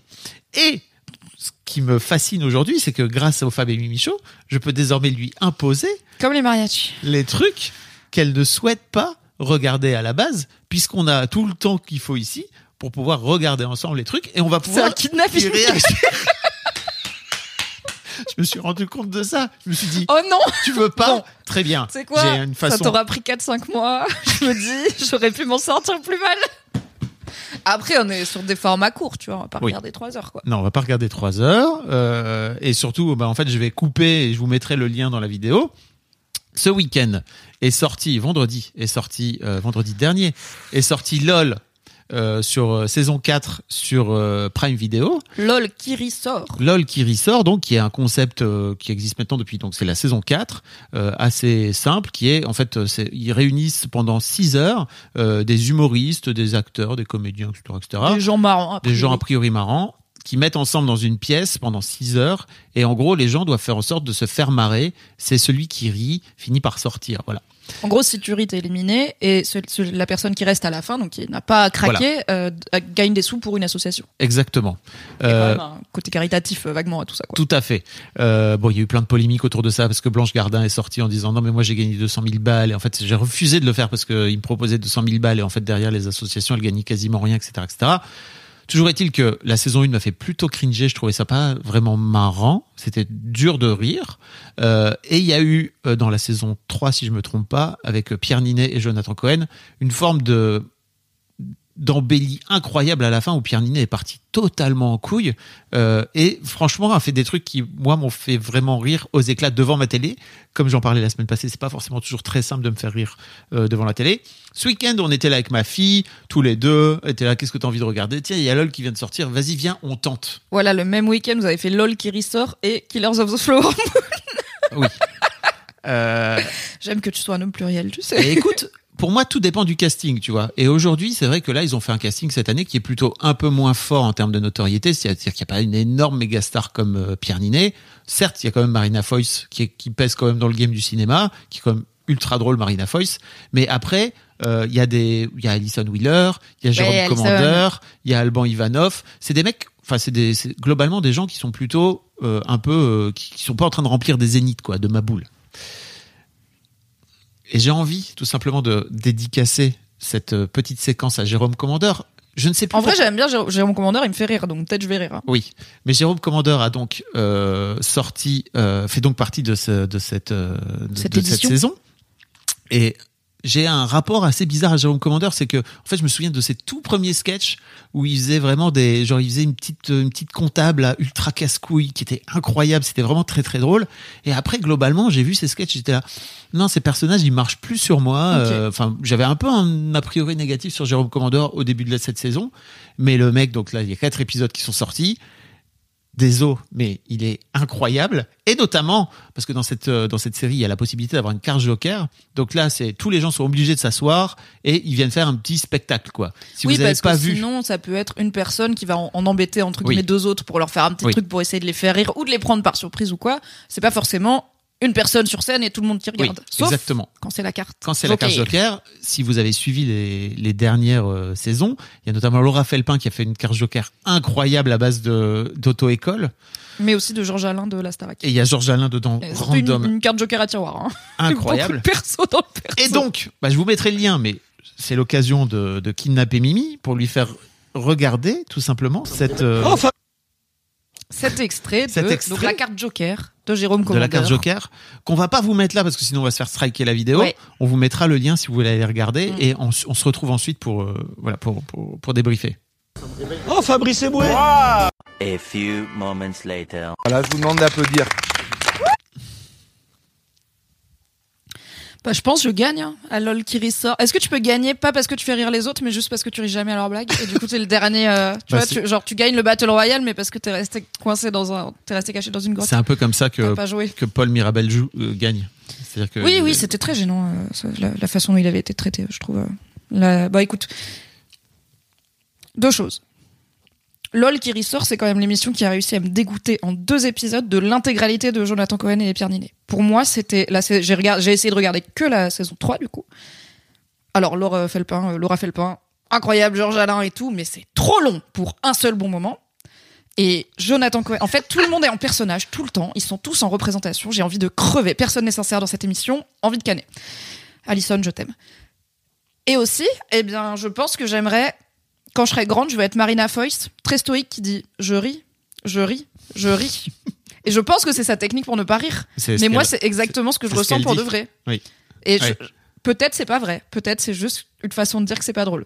Et vraiment, j'ai rien contre le sketch. Je vais même pas juger le sketch. Déjà, l'émission marche pas.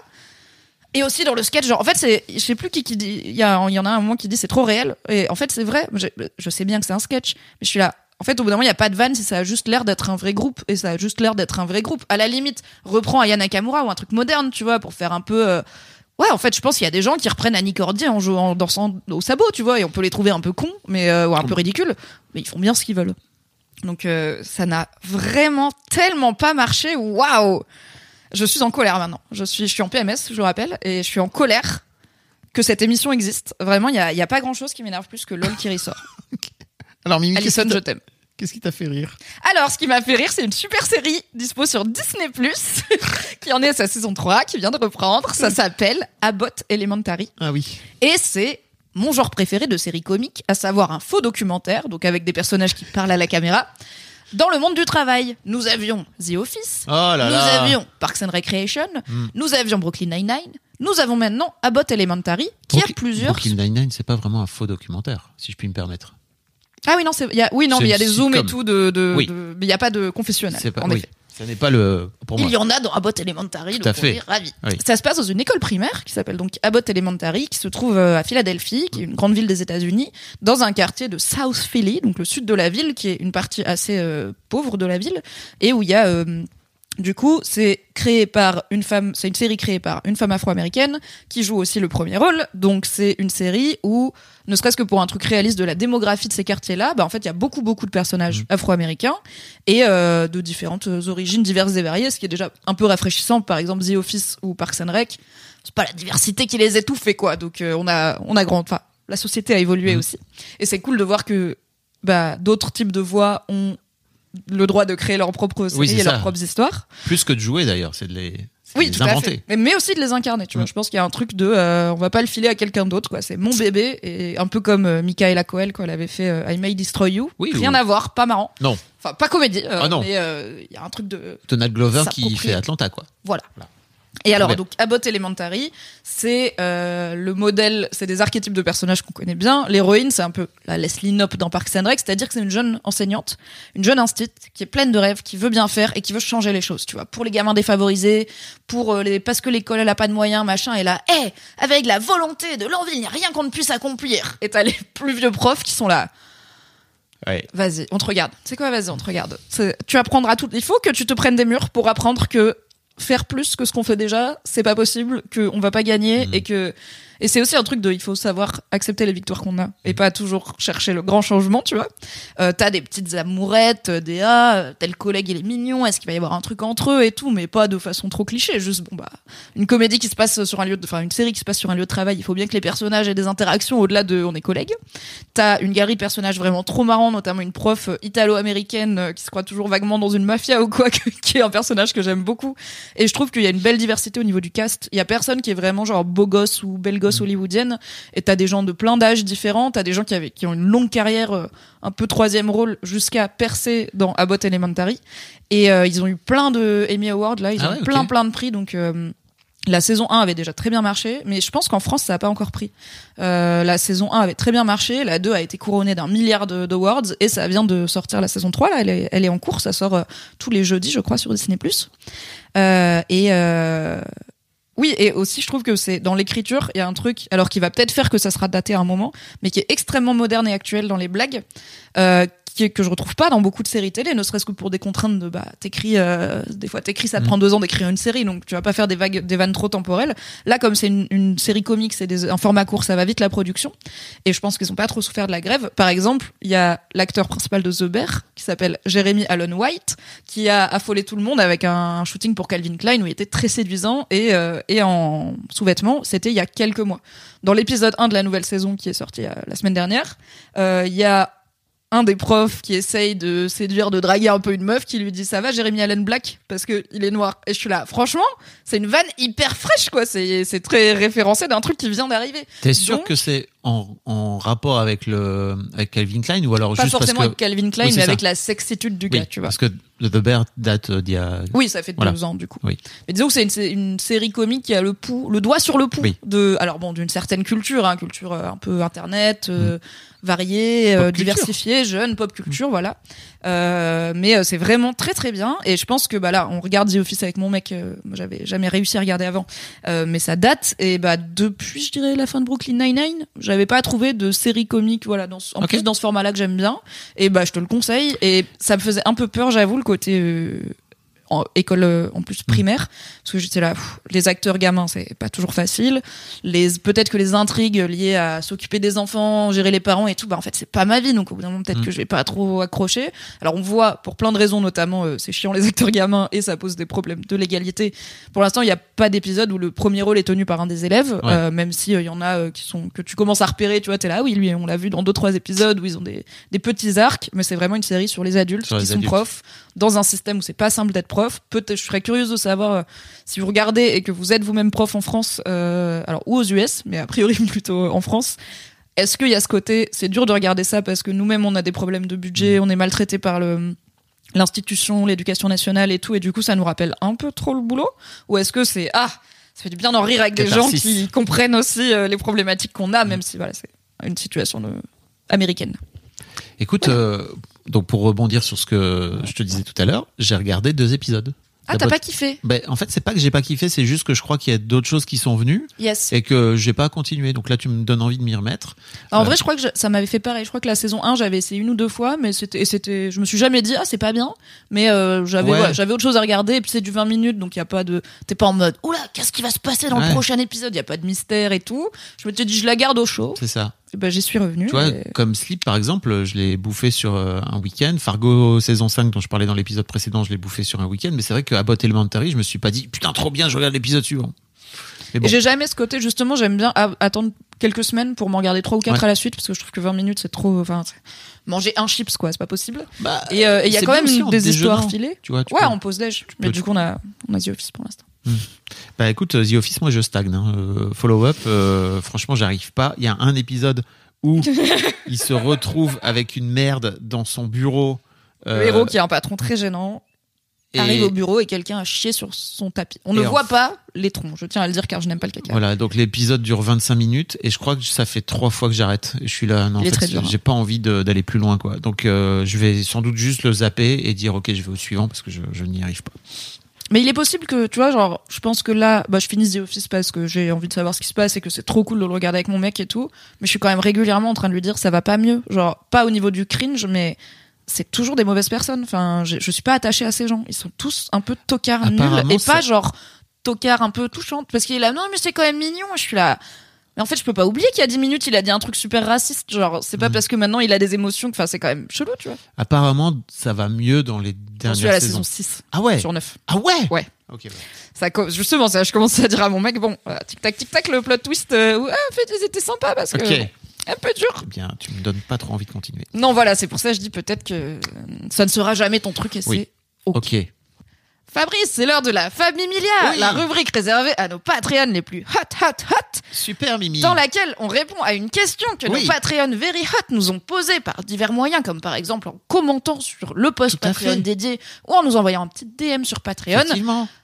La famille Milia, cette semaine, Vous nous avez pas posé de questions? Il y en a pas la mif. Vous avez pas de questions et nous on va pas tricher. La promesse c'est on répond à une question que vous nous avez posée. Alors, peut-être peut inventer des questions. on peut. Mais oui, bon. euh, on a Louis qui demande euh, comment vous arrivez à être si intelligent. Bon. Ah, écoutez, c'est quand même compliqué, hein, vous savez, de vivre avec cette intelligence-là. Oh là là, ça prend de la place. Connaissez-vous les zèbres euh, Toutes leurs rayures sont uniques. Bref, vous êtes plus de 40, je crois. En plus, ça marche bien. Je suis trop content. Merci Ah oui, beaucoup alors, en d'être vrai, là. Ça fait trop plaisir. Grave. Vous êtes plus de 40 et tu vois, tout à l'heure, tu disais, OK, on n'a pas d'épisode, on n'a pas de questions dessus. Je, dis- mais je te disais, mais vas-y, viens, on le dit tout simplement. Envoyez-nous des questions. Sinon, en fait, on va pas vous créer des trucs.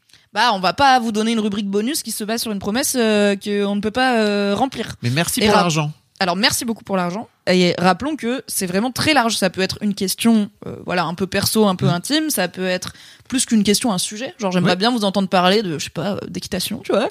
Ça peut être un truc absurde, genre quel est le meilleur dinosaure argumenté. C'est vraiment tout ce que vous voulez. Oui. On se réservera le droit dans des cas très précis de dire bah non on va pas y répondre c'est quand même très très intime Oui. mais à part ça c'est Oui. open bar donc si jamais vous dites ah, je suis pas sûr d'avoir une bonne question et tout tu sais quand tu vas voir une conférence et que le gars il dit il y a des questions dans la salle et que t'es là j'ai une bonne question Mais je vais pas, pas et tout et que tu lèves pas la main et il y a quelqu'un qui lève la main et qui commence en disant c'est pas vraiment une question c'est plutôt une remarque et qui parle pendant 12 minutes pour dire des trucs pas intéressants Tout et fait. après plus personne n'a le temps de poser des questions c'est vous posez-nous des questions Tu sais, chez les Quakers, je sais pas si tu connais cette communauté Oui. euh, 13 à 7. Attends, j'ai failli dire c'est une équipe de basket. Oui, tout à fait. De Los Angeles. Pas du tout, Mais oui, Mimi parce que je pensais aux Lakers. les Lakers, cette espèce de boulet, va. Et oh, ça va, je t'en veux pas de pas connaître les noms des maisons dans Game of Thrones là. Alors, je les connais.